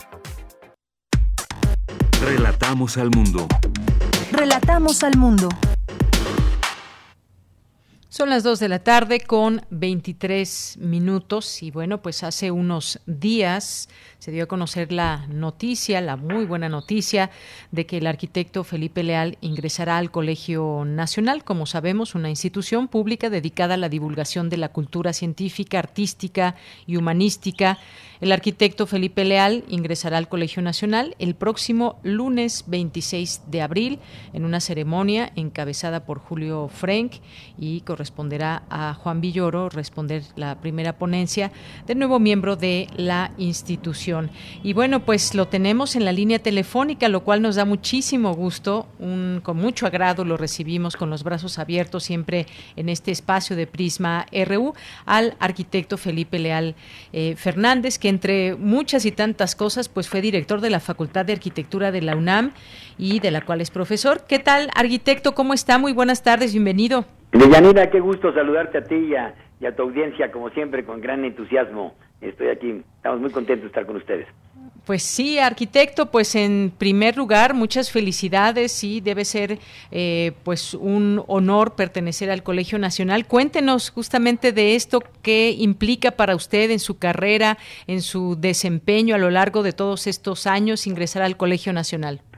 Pues imagínate, eh, es, una, es un reconocimiento, yo creo que el, el, mayor reconocimiento que puedes tener en tu disciplina, el, que estés en el Colegio Nacional que se considera como la cátedra mayor, ¿no? Así está como establecida, es la cátedra mayor a nivel nacional. Eh, más allá de todas las instituciones a las cuales puedes pertenecer y que muy honorables, pero esta pues es la que le estás dando cátedra casi a la nación en su conjunto lo que implica pues un gran honor, pero a, la par una responsabilidad enorme, porque todo lo que ahí realices debe tener un altísimo rigor, ¿no? Debe ser algo muy propositivo y realmente siempre estar en el lema del Colegio Nacional, libertad por el saber. Eh, y en ese sentido es cómo puedes enriquecer el saber, no llevarlo a territorios y a escenarios hasta ahora pues no conocidos. Así es que una gran responsabilidad y honor a la vez. Claro que sí, arquitecto. Y bueno, pues ya usted lo decía, que la arquitectura es un organismo vivo, es el lugar donde pasamos y celebramos la vida, evoluciona como la vida misma. Y bueno, pues usted va a impartir la lección Las huellas de la memoria y los pasos al devenir. Cuéntenos un poco, lo vamos a escuchar, por supuesto, y nos conectaremos el próximo lunes, porque además, pues seguimos en esta, en esta pandemia que también nos hace reflexionar sobre, sobre la vida, sobre el mundo, pero también de los espacios arquitecto. Exacto, muy bien planteada eh, tu pregunta, Yanena. Eh, mira, el, sí, el texto, el discurso se basa en un juego de tiempos, las huellas de la memoria y los pasos al devenir. Y las huellas de la memoria yo también lo divido como en dos partes, en el sentido de las huellas de la, eh, que la arquitectura a través de la historia ha dejado como memoria material de las civilizaciones. Es una de las evidencias más grandes que tenemos para conocer el paso de la historia y el desarrollo de la humanidad. Es a través de las construcciones, de las ciudades, de muchos edificios emblemáticos o construcciones este, más neutras, lo como podemos entender una cultura. Entonces, sí le, le, dedico una parte a esta importancia cultural de la arquitectura, pero también a la huella que ha dejado en mí esta disciplina a lo largo de mi formación. Entonces me refiero a mis maestros, a las experiencias, a la arquitectura de México, a personas insignes y a las experiencias cotidianas, ¿no? Con los alumnos, es muy importante el papel de la universidad en este caso, eh, los colegas maestros, este, mis colegas arquitectos, de los estudiantes que he aprendido también muchísimo, ¿no? Por esta riqueza, esta, esta frescura, unir un poco la tradición con la frescura. Entonces, este juego de tiempos es lo que son las huellas de la memoria, las huellas de la memoria colectiva y las huellas en mi memoria, en la formación como arquitecto. Pero no dejarlo ahí nada más como algo, como algo narrativo y con algo de un enriquecimiento del, del conocimiento, sino para algo activo, es decir, los pasos al devenir. Toda huella hay huellas que son indelebles y hay huellas que se borran, ¿no? Como si tú vas, en, vas pisando la arena en el mar, de pronto pues, llega la ola, la resaca y ya borró esa huella. Pero hay otras huellas que van quedando en, en, la memoria y son indelebles, ¿no? De las civilizaciones y las personas. Y de esas huellas es lo que pretendo entonces dar un paso. Esas huellas ya nos marcaron para dar los pasos al devenir. ¿Qué sigue? ¿no? Y lo que sigue es que no podemos eh, obviar y es, es, es, imposible negar la realidad que estamos viviendo. Y estos pasos al devenir tienen que ser para una reflexión profunda de lo que la arquitectura va a resentir en la pospandemia. Desde luego que va a haber transformaciones radicales en el uso del espacio. Y lo estamos viendo. Ahora que hemos permanecido más tiempo en nuestras casas, toda esta, esta concepción de quédate en casa y adaptar las casas también para aspectos multifuncionales, más allá de lo doméstico, porque se ha presentado el teletrabajo, eh, la convivencia, ahora la escuela también. Las casas hoy están siendo el aula de clases, el, el, el cubículo de trabajo, la oficina, además de las funciones que convencionalmente tiene. Esto va a dejar, claro, una huella en relación al espacio doméstico y tenemos que apostar por espacios domésticos más flexibles y más sanos, o sea, que estén mejor ventilados, mejor orientados, con una buena iluminación y que se procurarán quizá ahora espacios donde existan más balcones, terrazas, el uso de las azoteas, de los patios, algo que ha estado mucho en la tradición de México como huella y que se ha ido abandonando con el desarrollo de las ciudades y hemos llegado realmente a situaciones donde hay construcciones que no son sanas, hay que reconocerlo y hay que preguntarnos cómo vive la gente. Y además de ello, el, la otra parte tiene que ver también con la ciudad, o sea, la escala si lo, si lo eh, exponenciamos a la ciudad, pues la ciudad también eh, va a haber modificaciones en los traslados, en la movilidad de la misma, el tiempo en el uso que van a tener las oficinas o los centros comerciales o algunas infraestructuras, pues van a modificarse. De hecho, eh, en parte de las oficinas, todo esto del teletrabajo ha orillado a que haya una oferta mucho más grande de metros cuadrados de oficinas y muchos edificios pues ya no vayan a tener ese uso, sino se tengan que transformar. ¿En qué se van a transformar? Pues pueden transformarse en viviendas, en otro tipo de servicio, y nos vamos a ir encontrando con transformaciones eh, más rápidas de algunas que ya se vinieron dando con el tiempo. Así es que estamos en un momento sumamente interesante para analizar cuál es el futuro de las ciudades, qué ciudades pueden tener mejor calidad de vida y cómo podemos ir mejorando el hábitat que nos rodea cotidianamente. De ahí, ahí es más o menos en eso, en eso gira el discurso, este, estimada de Yadira.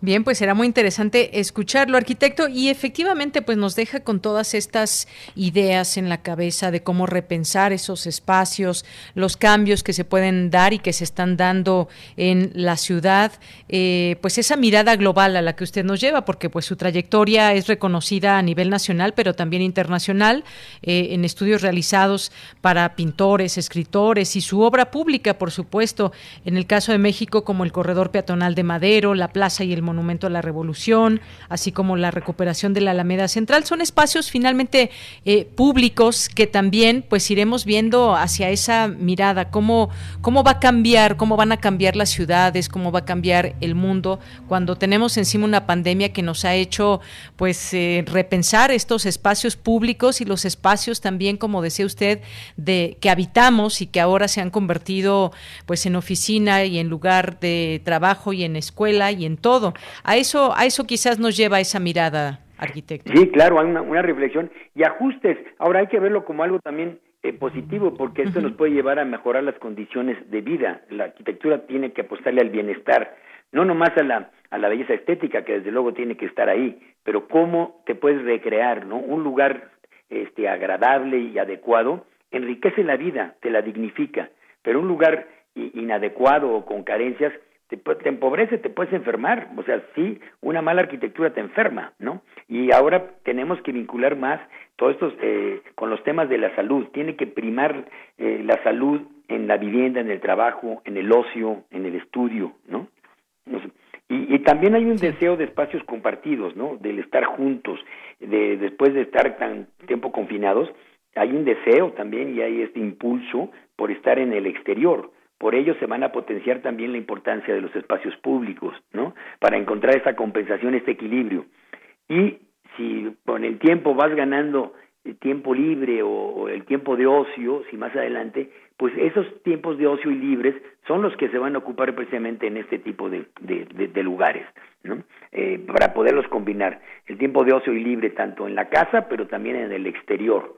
Porque si ahorramos tiempo en los traslados y si logramos tener barrios donde a cierta distancia puedas tener la mayor parte de los servicios, pues vas a ganar tiempo de tu vida y calidad, ¿no? Menos estrés, este relajamiento y poder dedicarle esto a las funciones que te ayudan al desarrollo humano. Claro que sí. Arquitecto, ahora que usted eh, planteaba también todo esto de cómo pues eh, ahora este confinamiento y clases virtuales y demás, usted fue director de la Facultad de Arquitectura de 1997 a 2005 y ha sido también profesor invitado a las principales universidades de América Latina, Norteamérica y Europa. ¿Cómo han sido estas eh, estas clases ahora en este confinamiento? ¿Cuáles han sido los retos que nos puede compartir?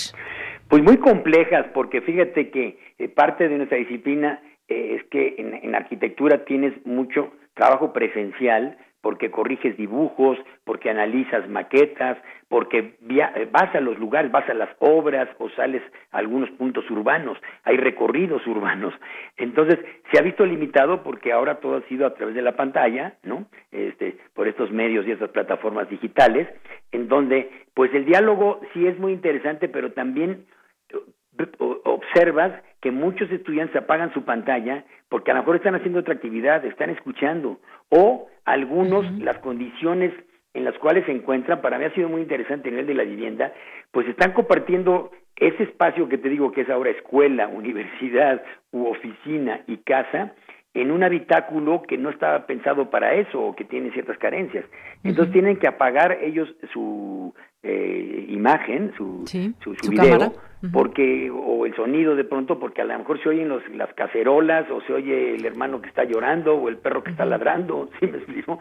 Entonces la concentración no es la misma, ¿no? Entonces yo creo que nada va a superar lo presencial, que después puede haber una serie de cursos este, a distancia, ya mucho más específicos, y que la gente lo pueda programar algunas horas, está bien. Pero ahora sí ha sido bastante complejo, porque pues no hay esa interacción y te digo, no podemos hacer los paseos arquitectónicos, ni visitar obras, ni revisar los dibujos con mayor detenimiento y la relación y la relación directa de la comunicación. Aunque hemos cumplido, yo estoy dando mi, mi, curso de forma este, con estas plataformas, hay una buena asistencia de los alumnos, pero de pronto no sabes si están ahí presentes o no. Entonces tienes que llamar, llamarles, eh, eh, llamarlos para que puedan contestar. Hay unos que sí, los más interesados, como siempre en, en todo en la vida, participan durante todo el curso, pero los controles o el, la retroalimentación, pues no, no es la misma. Efectivamente, arquitecto, pues importante este punto que usted comenta porque efectivamente las clases de arquitectura pues también contempla pues distintas visitas y la parte presencial que nos sigue haciendo falta y por eso se dan pues distintos retos también a la hora de pensar espacios. Pues arquitecto, no me resta más que agradecerle estos minutos. Un dato muy importante porque usted será el tercer arquitecto en formar parte del Colegio Nacional. Están José Villagrán García y Teodoro González de León. Usted será el tercer arquitecto y de verdad que nos unimos a esa eh, felicitación y a ese reconocimiento desde Prisma RU de Radio UNAM. Ay, muchas gracias, Deñanida. No sabes cómo, cómo la aprecio. Y bueno, fíjate, nada más comento, José Villagrán García también fue director de la Facultad de Arquitectura de la UNAM y fue el creador del edificio de la Facultad de Arquitectura de la UNAM en Ciudad Universitaria. Y un gran arquitecto y tuvo obras este, muy importantes en los hospitales, el Hospital de Cardiología, el primer, eh, fíjate, y él era especialista después en temas de la salud, armó un eh, seminario de arquitectura nosocomial con el, doctor Subirán. Entonces siempre había esta interacción por la arquitectura, por la salud, que es algo de que lo que hoy tenemos que recuperar. Y de Teodoro González de León, que te voy a decir, pues era mi, mi gran amigo y este y además lo admiré muchísimo como arquitecto, un arquitecto completísimo en todos los aspectos, ¿no? Por su cultura artística, arquitectónica y grandes obras que dejó en, en museos, vivienda y, en muchas infraestructuras. O sea que eh, para mí es, es, un reto muy grande, ¿no? Estar a nivel de, de quienes me antecedieron. Pero lo vamos a cumplir, vas a ver, vamos a hacer un buen papel. Claro que sí, arquitecto, estamos seguros de ello. Y pues muchas gracias, le mando un abrazo a la distancia. Gracias, Deyanira, ¿eh? qué gusto saludarte y muchos saludos a tu audiencia. Gracias, hasta luego. Muy buenas, tardes. Bien, pues fue el arquitecto Felipe Leal que ingresa al Colegio Nacional. La ceremonia en, eh, de admisión tendrá lugar el próximo 26 de abril a las 6 de la tarde, ahí a través del el Colegio Nacional y sus, eh, sus redes, esa transmisión a través de YouTube del Colegio Nacional. Continuamos. Porque tu opinión es importante, síguenos en nuestras redes sociales en Facebook como Prisma RU y en Twitter como arroba PrismaRU.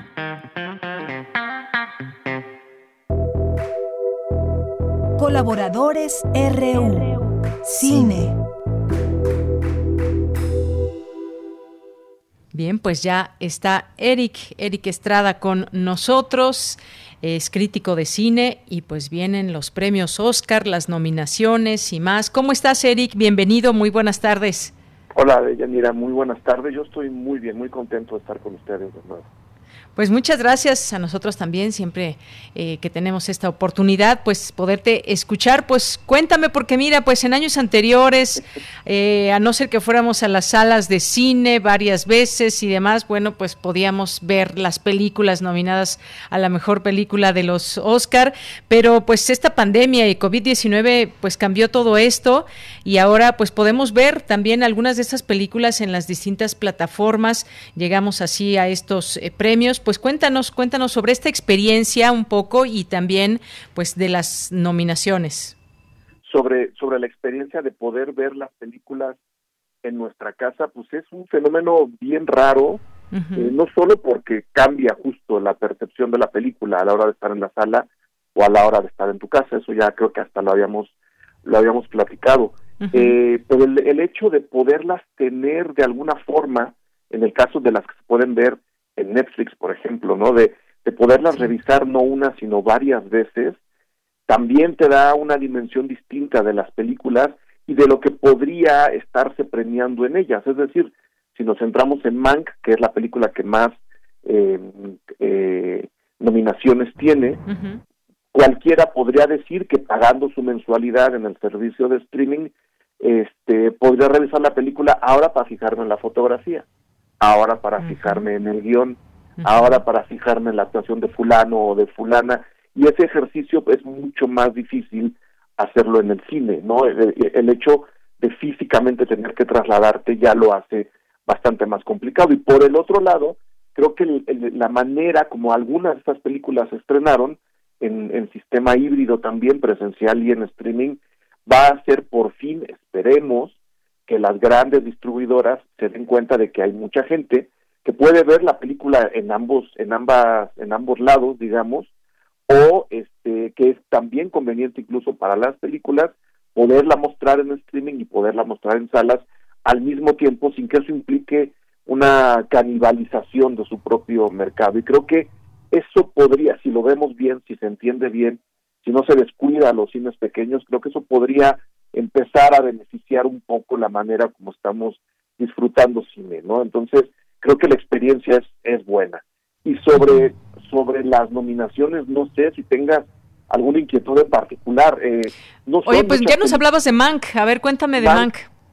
Pues Mank eh, eh, es una película, yo creo que es la, lo platicaba el otro día en uno de los podcasts que hemos hecho para, para Cine Garage, en donde hemos analizado de hecho nueve categorías, ahí los encuentran todos en Spotify. Mank es como el irlandés de, de, este año, no es la película más nominada, es la película hasta cierto punto más lanzada hacia el lado de Hollywood, es la película más industrial en forma y en fondo. Eh, es una película que trae a un director eh, muy fuerte, muy conocido detrás detrás de ella, que es que es David Fincher, prácticamente todos los demás nunca habían sido nominados al Oscar como directores, ¿no? Ni Aaron Sorkin, que es guionista de fue guionista de David Fincher y está nominado por El juicio de los siete de Chicago. Es la película más hollywoodense, digamos, digámoslo así.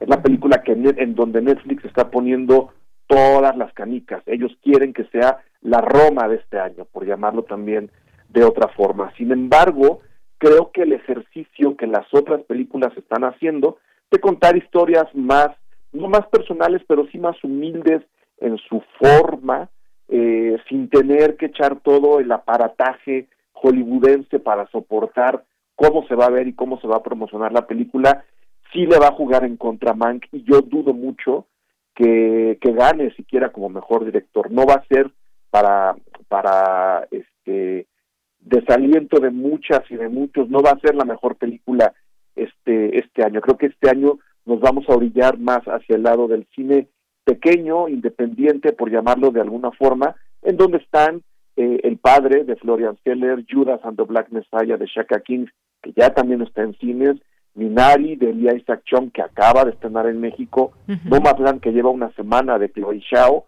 Promising Young Woman de Emerald Fennell, que ya también está en cines con el nombre de Hermosa Venganza, Sound of Metal de Darius Marder y, El Juicio de los Siete de Chicago, que es como el puente entre el gran Hollywood y el cine independiente. Creo que ahora el cine independiente, por llamarlo de alguna forma, es el que va a salir ganando eh, y Mank se va a quedar por lo menos sin esos dos Óscares, creo, el de dirección y la mejor película. Así es. Bueno, pues ahí algunas de las películas, estas que nos mencionas, no todas se pueden ver por Netflix, ¿verdad? Esta de Mank. No, no todas. Las que se pueden ver por Netflix son El Juicio de los Siete de Chicago y Mank, nada más. Las otras, sin embargo, están todas en cines en México en este momento. El Padre, Judas y el Mesías Negro, Minari, eh, Nomadland, Hermosa Venganza y Sound of Metal se puede ver en Amazon. Y de verdad les recomiendo que lo hagan. Es justo de hecho, el, equipo de sonido que ha estado sonando desde la, desde la entrega de los BAFTA, en donde hay tres diseñadores de audio ingenieros mexicanos, este, ha venido ganando premios y todo indica que podrían llevarse el Oscar a mejor eh, diseño de sonido en esta en esta edición. Esa se puede ver en, en Amazon, todas las demás, excepto Mank y El Juicio de los Siete Chicago que están en Netflix, todas están en cines en este momento en México. Así es. Bueno, pues ahí están algunas de estas de estas películas nominadas. Esta que dices de Sound of Metal que no he tenido oportunidad de verla, a ver si en estos días antes de, los premios, pues eh, una historia de este baterista de heavy metal pierde la audición y bueno, esta está nominado a, categoría de mejor actor. También sí, también este hay hay un gran trabajo en, en, ese en ese sentido de, de Riz Ahmed, que es que es el actor. Es una película que podría dar un par de sorpresas, yo lo dudo mucho, están aquí tiene que ver mucho cómo cabildean las distribuidoras a sus películas dentro de la propia Academia de Estados Unidos. Eh, y eh, The Sound of Metal es una película todavía más modesta en ese sentido, no tiene este aparato de promoción. Aún así, no me sorprendería que se llevaran un par de sorpresas el domingo cuando de Sound of Metal cerró de uno de los Oscars que no tiene cantado, que es como el de, el de diseño de sonido. Mejor película, repito, Mank no va a ganar, todo apuesta a que No Land de Chloe Shao por muchísimas razones políticas, por la oportunidad de lo oportuno, lo pertinente de la película en sí misma, eh, por, por eso y porque, no porque se esté pagando una cuota de género, sino porque siendo mujer Chloe Shao y habiendo levantado la película como la levantó, creo que eso puede provocar para bien el voto de mucha de la mucha de la gente que está que ya entregaron creo que los votos los entregaron hace hace un par de días este parecería ser yo me aventaría a decir no, sin ser mi favorita que Nomadland eh, va a ganar como mejor película este domingo muy bien, pues ya, ya veremos finalmente, Eric. Esta de The Father, pues está con Anthony Hopkins y que está nominado como, como mejor actor de mayor edad en la historia de los premios. Exactamente, eh, y desgraciadamente no creo que gane. Entonces, no porque no me guste, a mí me gusta la película, me gusta mucho el ejercicio que hacen, como, como de como de destruir el tiempo en el que este hombre eh, con demencia senil está viviendo y meternos en ese remolino sin exageraciones y poniendo efectivamente todo el peso tanto de la película como de lo que estamos sintiendo nosotros y de lo que estamos entendiendo nosotros, todo ese peso cae en los hombros de Anthony Hopkins. Eh, no estoy diciendo que haga un mal trabajo, lo hace estupendamente bien. Él y Olivia Colman son la película, ¿no? Ellos tienen prácticamente que contarnos sin desesperarse ellos, tienen que desesperarnos a nosotros y eso es muy difícil, especialmente en, en el cine, ¿no? Anthony Hopkins compite con Gary Oldman en Mank, por Steven Yeun en, en Yeun en Minari, Riz Ahmed, que ya habíamos dicho en Sound Metal, y Chadwick Boseman en La Madre del Blues, que creo es quien va a ganar la categoría este año. Chadwick Boseman falleció de cáncer sería un Oscar póstumo. No, no es que le den el Oscar porque ya murió. Creo que también la circunstancia que rodea la película que hizo, el trabajo que hace en La Madre del Blues, que se puede ver en Netflix, van a jalar más votantes hacia allá. Sin demeritar para nada el trabajo de Anthony Hopkins, que desafortunadamente creo que no va a ganar. Bien, bueno, pues ya estaremos viendo qué pasa con los premios y qué películas, actores son los ganadores. Igual me equivoco, ¿eh? Sí, claro. pues ya veremos, Eric, ya veremos qué tal. Bueno, pues algo más que nos quieras comentar antes de despedirnos. Pues que, que eh, repetir un poquito eso, ¿no? Que hicimos el Cine Garage Podcast analizando nueve categorías, entre ellas justo las de actuación, que se pueden escuchar en Spotify, si buscan ahí Cine Garage pueden escucharlos todos. Este, y yo recomendaría pues que se diviertan. Eh, han sido unos premios ya muy atacados. La academia ha estado tratando de renovarse en muchísimos sentidos.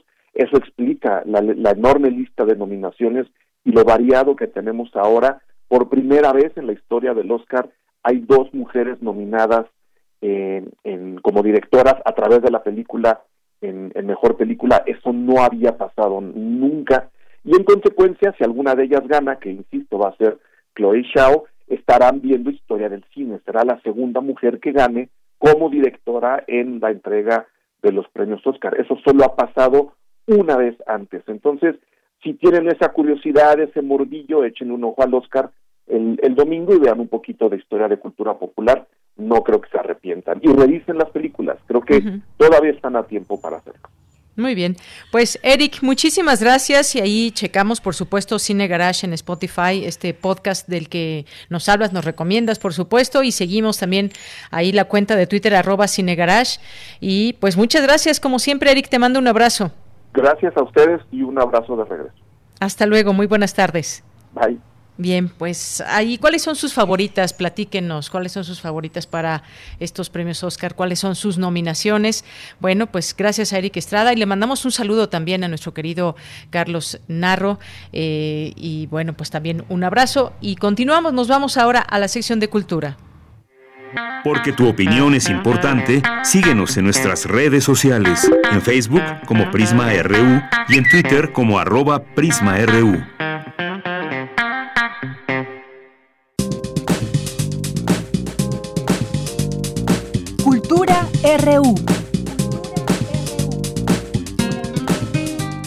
Como siempre es un gusto saludarles a través de Radio UNAM. Seguimos con la información referente a la fiesta del libro y la rosa. Mañana podremos disfrutar de un amplio programa de actividades, entre ellas las que realizará el Museo Universitario Arte Contemporáneo. Tomen nota porque a partir de las 17.30 horas 5.30 de la tarde, hora de México, se realizará la Gran Gala Brillantina Libra Rosa, evento que se llevará a cabo bajo un formato de televisión en vivo a través de la plataforma Al aire desde el MUAC. Para darnos más detalles del programa de la Gala Brillantina, en la línea nos acompaña Natalia Millán, parte del equipo de programas públicos del MUAC. Hola Natalia, además de ser parte del equipo del MUAC, eres una de las presentadoras de este evento. Platícanos más, por favor. Claro que sí. Eh, bueno, primero que nada, muchas gracias por contactarnos. Estamos muy emocionadas con esta gala brillantina porque esta gala, que es parte del marco del libro y la rosa, eh, va a ser como nuestro festejo de primer aniversario de la plataforma arroba brillantinas y para este aniversario vamos a presentar una colección que se llama colección brillantina donde vamos a tener una colección de documentos, eh, pósters, stickers y varias acciones que surgen a partir de las colaboraciones que hacemos en esta plataforma. La idea de esta colección brillantina es tener un pequeño micrositio en la, en la página del MUAC, en, en y ahí puedas descargar estos contenidos gratuitamente y algunos de ellos estarán en Creative Commons, lo cual significa que se pueden descargar y compartir libremente. Eh, otra parte de esta gala es un informe especial que se va a hacer con compañeras que trabajan en editoriales independientes de Colombia y de Argentina y a partir de un encuentro previo que se llevó a cabo el 9 de abril, vamos a platicar y hacer un pequeño reforme, reporte o informe sobre cómo están las condiciones de los de las compañeras que trabajan en este tipo de proyectos de impresos de manera independiente y autogestiva con todo el contexto de la COVID-19, ¿no? Cómo es que están por ahora, eh, cómo trabajan, cómo sobreviven, cómo, cuáles son las estrategias que, que llevan a cabo para mantener a flote sus proyectos, ya que no están, este, pues, sustentados por ninguna institución, sino que todo es autogestivo. Eh, también eh, otra parte de los eventos va a ser eh, una lectura coral que se llama Escribir desde el encierro, que es el resultado de un acompañamiento literario que se llevó de octubre a noviembre del año pasado con la colectiva Amigas Íntimas. Y bueno, esta, esto va a ser un, video donde recopilamos eh, algunos eh, fragmentos de escrituras que hicieron 11 compañeras eh, como parte del taller Escribir desde el encierro y que eh, su presentación escrita será parte de la colección Brillantina y será como la primera publicación desde esta plataforma. Después presentaremos también un, libro de las Invasorix, de la colectiva intergaláctica feminista Invasorix, eh, donde plantean eh, un viaje al futuro, al año 2070, y regresan al, 2000, al 2020 como con ideas para atender desafíos que enfrenta la Tierra hoy en día y para incitar la imaginación mapeando visiones de futuros deseables. Creo que eso será lo que va a conformar la, la transmisión del aire desde el MUAC, que es parte de la fiesta del libro La Rosa y que pues presenta básicamente lo que ha sido un año de trabajo desde la plataforma eh, con perspectiva de género y queer, eh, arroba brillantinasmac en Instagram. Bien, seguiremos a las brillantinas en Instagram y por supuesto la transmisión de mañana. Tenemos una cita en la fiesta del libro y la rosa a las 5.30 de la tarde por el Facebook Live para ver esta primera entrega de la colección Brillantina, la lectura coral, escribir desde el encierro, el libro Mundos Cruzados, Futurix Posibles y el informe del estado actual de las publicaciones feministas independientes en Argentina, Colombia y México desde la puesta en escena de una gala con brillante alfombra rosa. Natalia Millán, muchas gracias por tomar la llamada. Gracias a ti y pues estamos aquí para lo que se ofrezca. Igualmente, este es también su espacio. Bueno, hasta luego. Ella fue Natalia Millán, parte del equipo de programas públicos del MUAC. Sigan las redes sociales del museo, las diferentes plataformas de la edición virtual de la Fiesta del Libro y la Rosa y compartan en redes sus opiniones. Recuerden etiquetarnos en arroba prisma.ru y también los leo a través de Twitter en arroba tamaraquiros-m. Les deseo que tengan excelente tarde. Hasta lunes. Porque tu opinión es importante, síguenos en nuestras redes sociales, en Facebook como Prisma RU y en Twitter como arroba PrismaRU.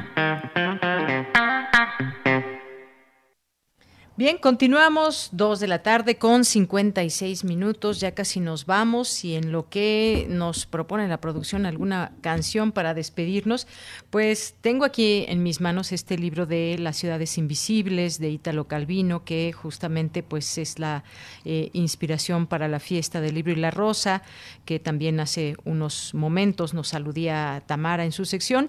Y bueno, pues despedirnos quizás con un poco alguna alguna lectura de estas distintas ciudades con nombres de mujer que nos propone Ítalo Calvino. Está Las ciudades y los signos, por ejemplo, y está, dice, el hombre que viaja y no conoce todavía la ciudad que le espera al cabo del camino, se pregunta cómo será el palacio real, el cuartel, el molino, el teatro. En cada ciudad del imperio cada edificio es diferente y está dispuesto en un orden distinto, pero apenas el forastero llega a la ciudad desconocida y pone la vista en aquel apeñuscamiento de pagodas y guardillas y enares, siguiendo el entrelazarse de canales, huertos, basurales, distingue de inmediato cuáles son los palacios de los príncipes, cuáles los templos de los grandes sacerdotes, la posada, la cárcel, los bajos fondos, así dice alguien, se confirma la hipótesis de que cada hombre lleva en su mente una ciudad hecha solo de diferencias, una ciudad sin figuras y sin forma y las ciudades particulares la rellenan. En Zoé no es así, así se llama esta ciudad. Y nos vamos despidiendo con esta música. Gracias a todo el equipo, gracias allá a Arturo, a Rodrigo, a Denis, aquí en los micrófonos y a nombre de todo el equipo. Se despide de ustedes de Yanira Morán. Y esto que escuchamos es Charles Mingus, Boogie Stop Shuffle. Y pues nos vamos con esta con esta música. Lo esperamos mañana en punto de la una. Gracias, buenas tardes y buen provecho.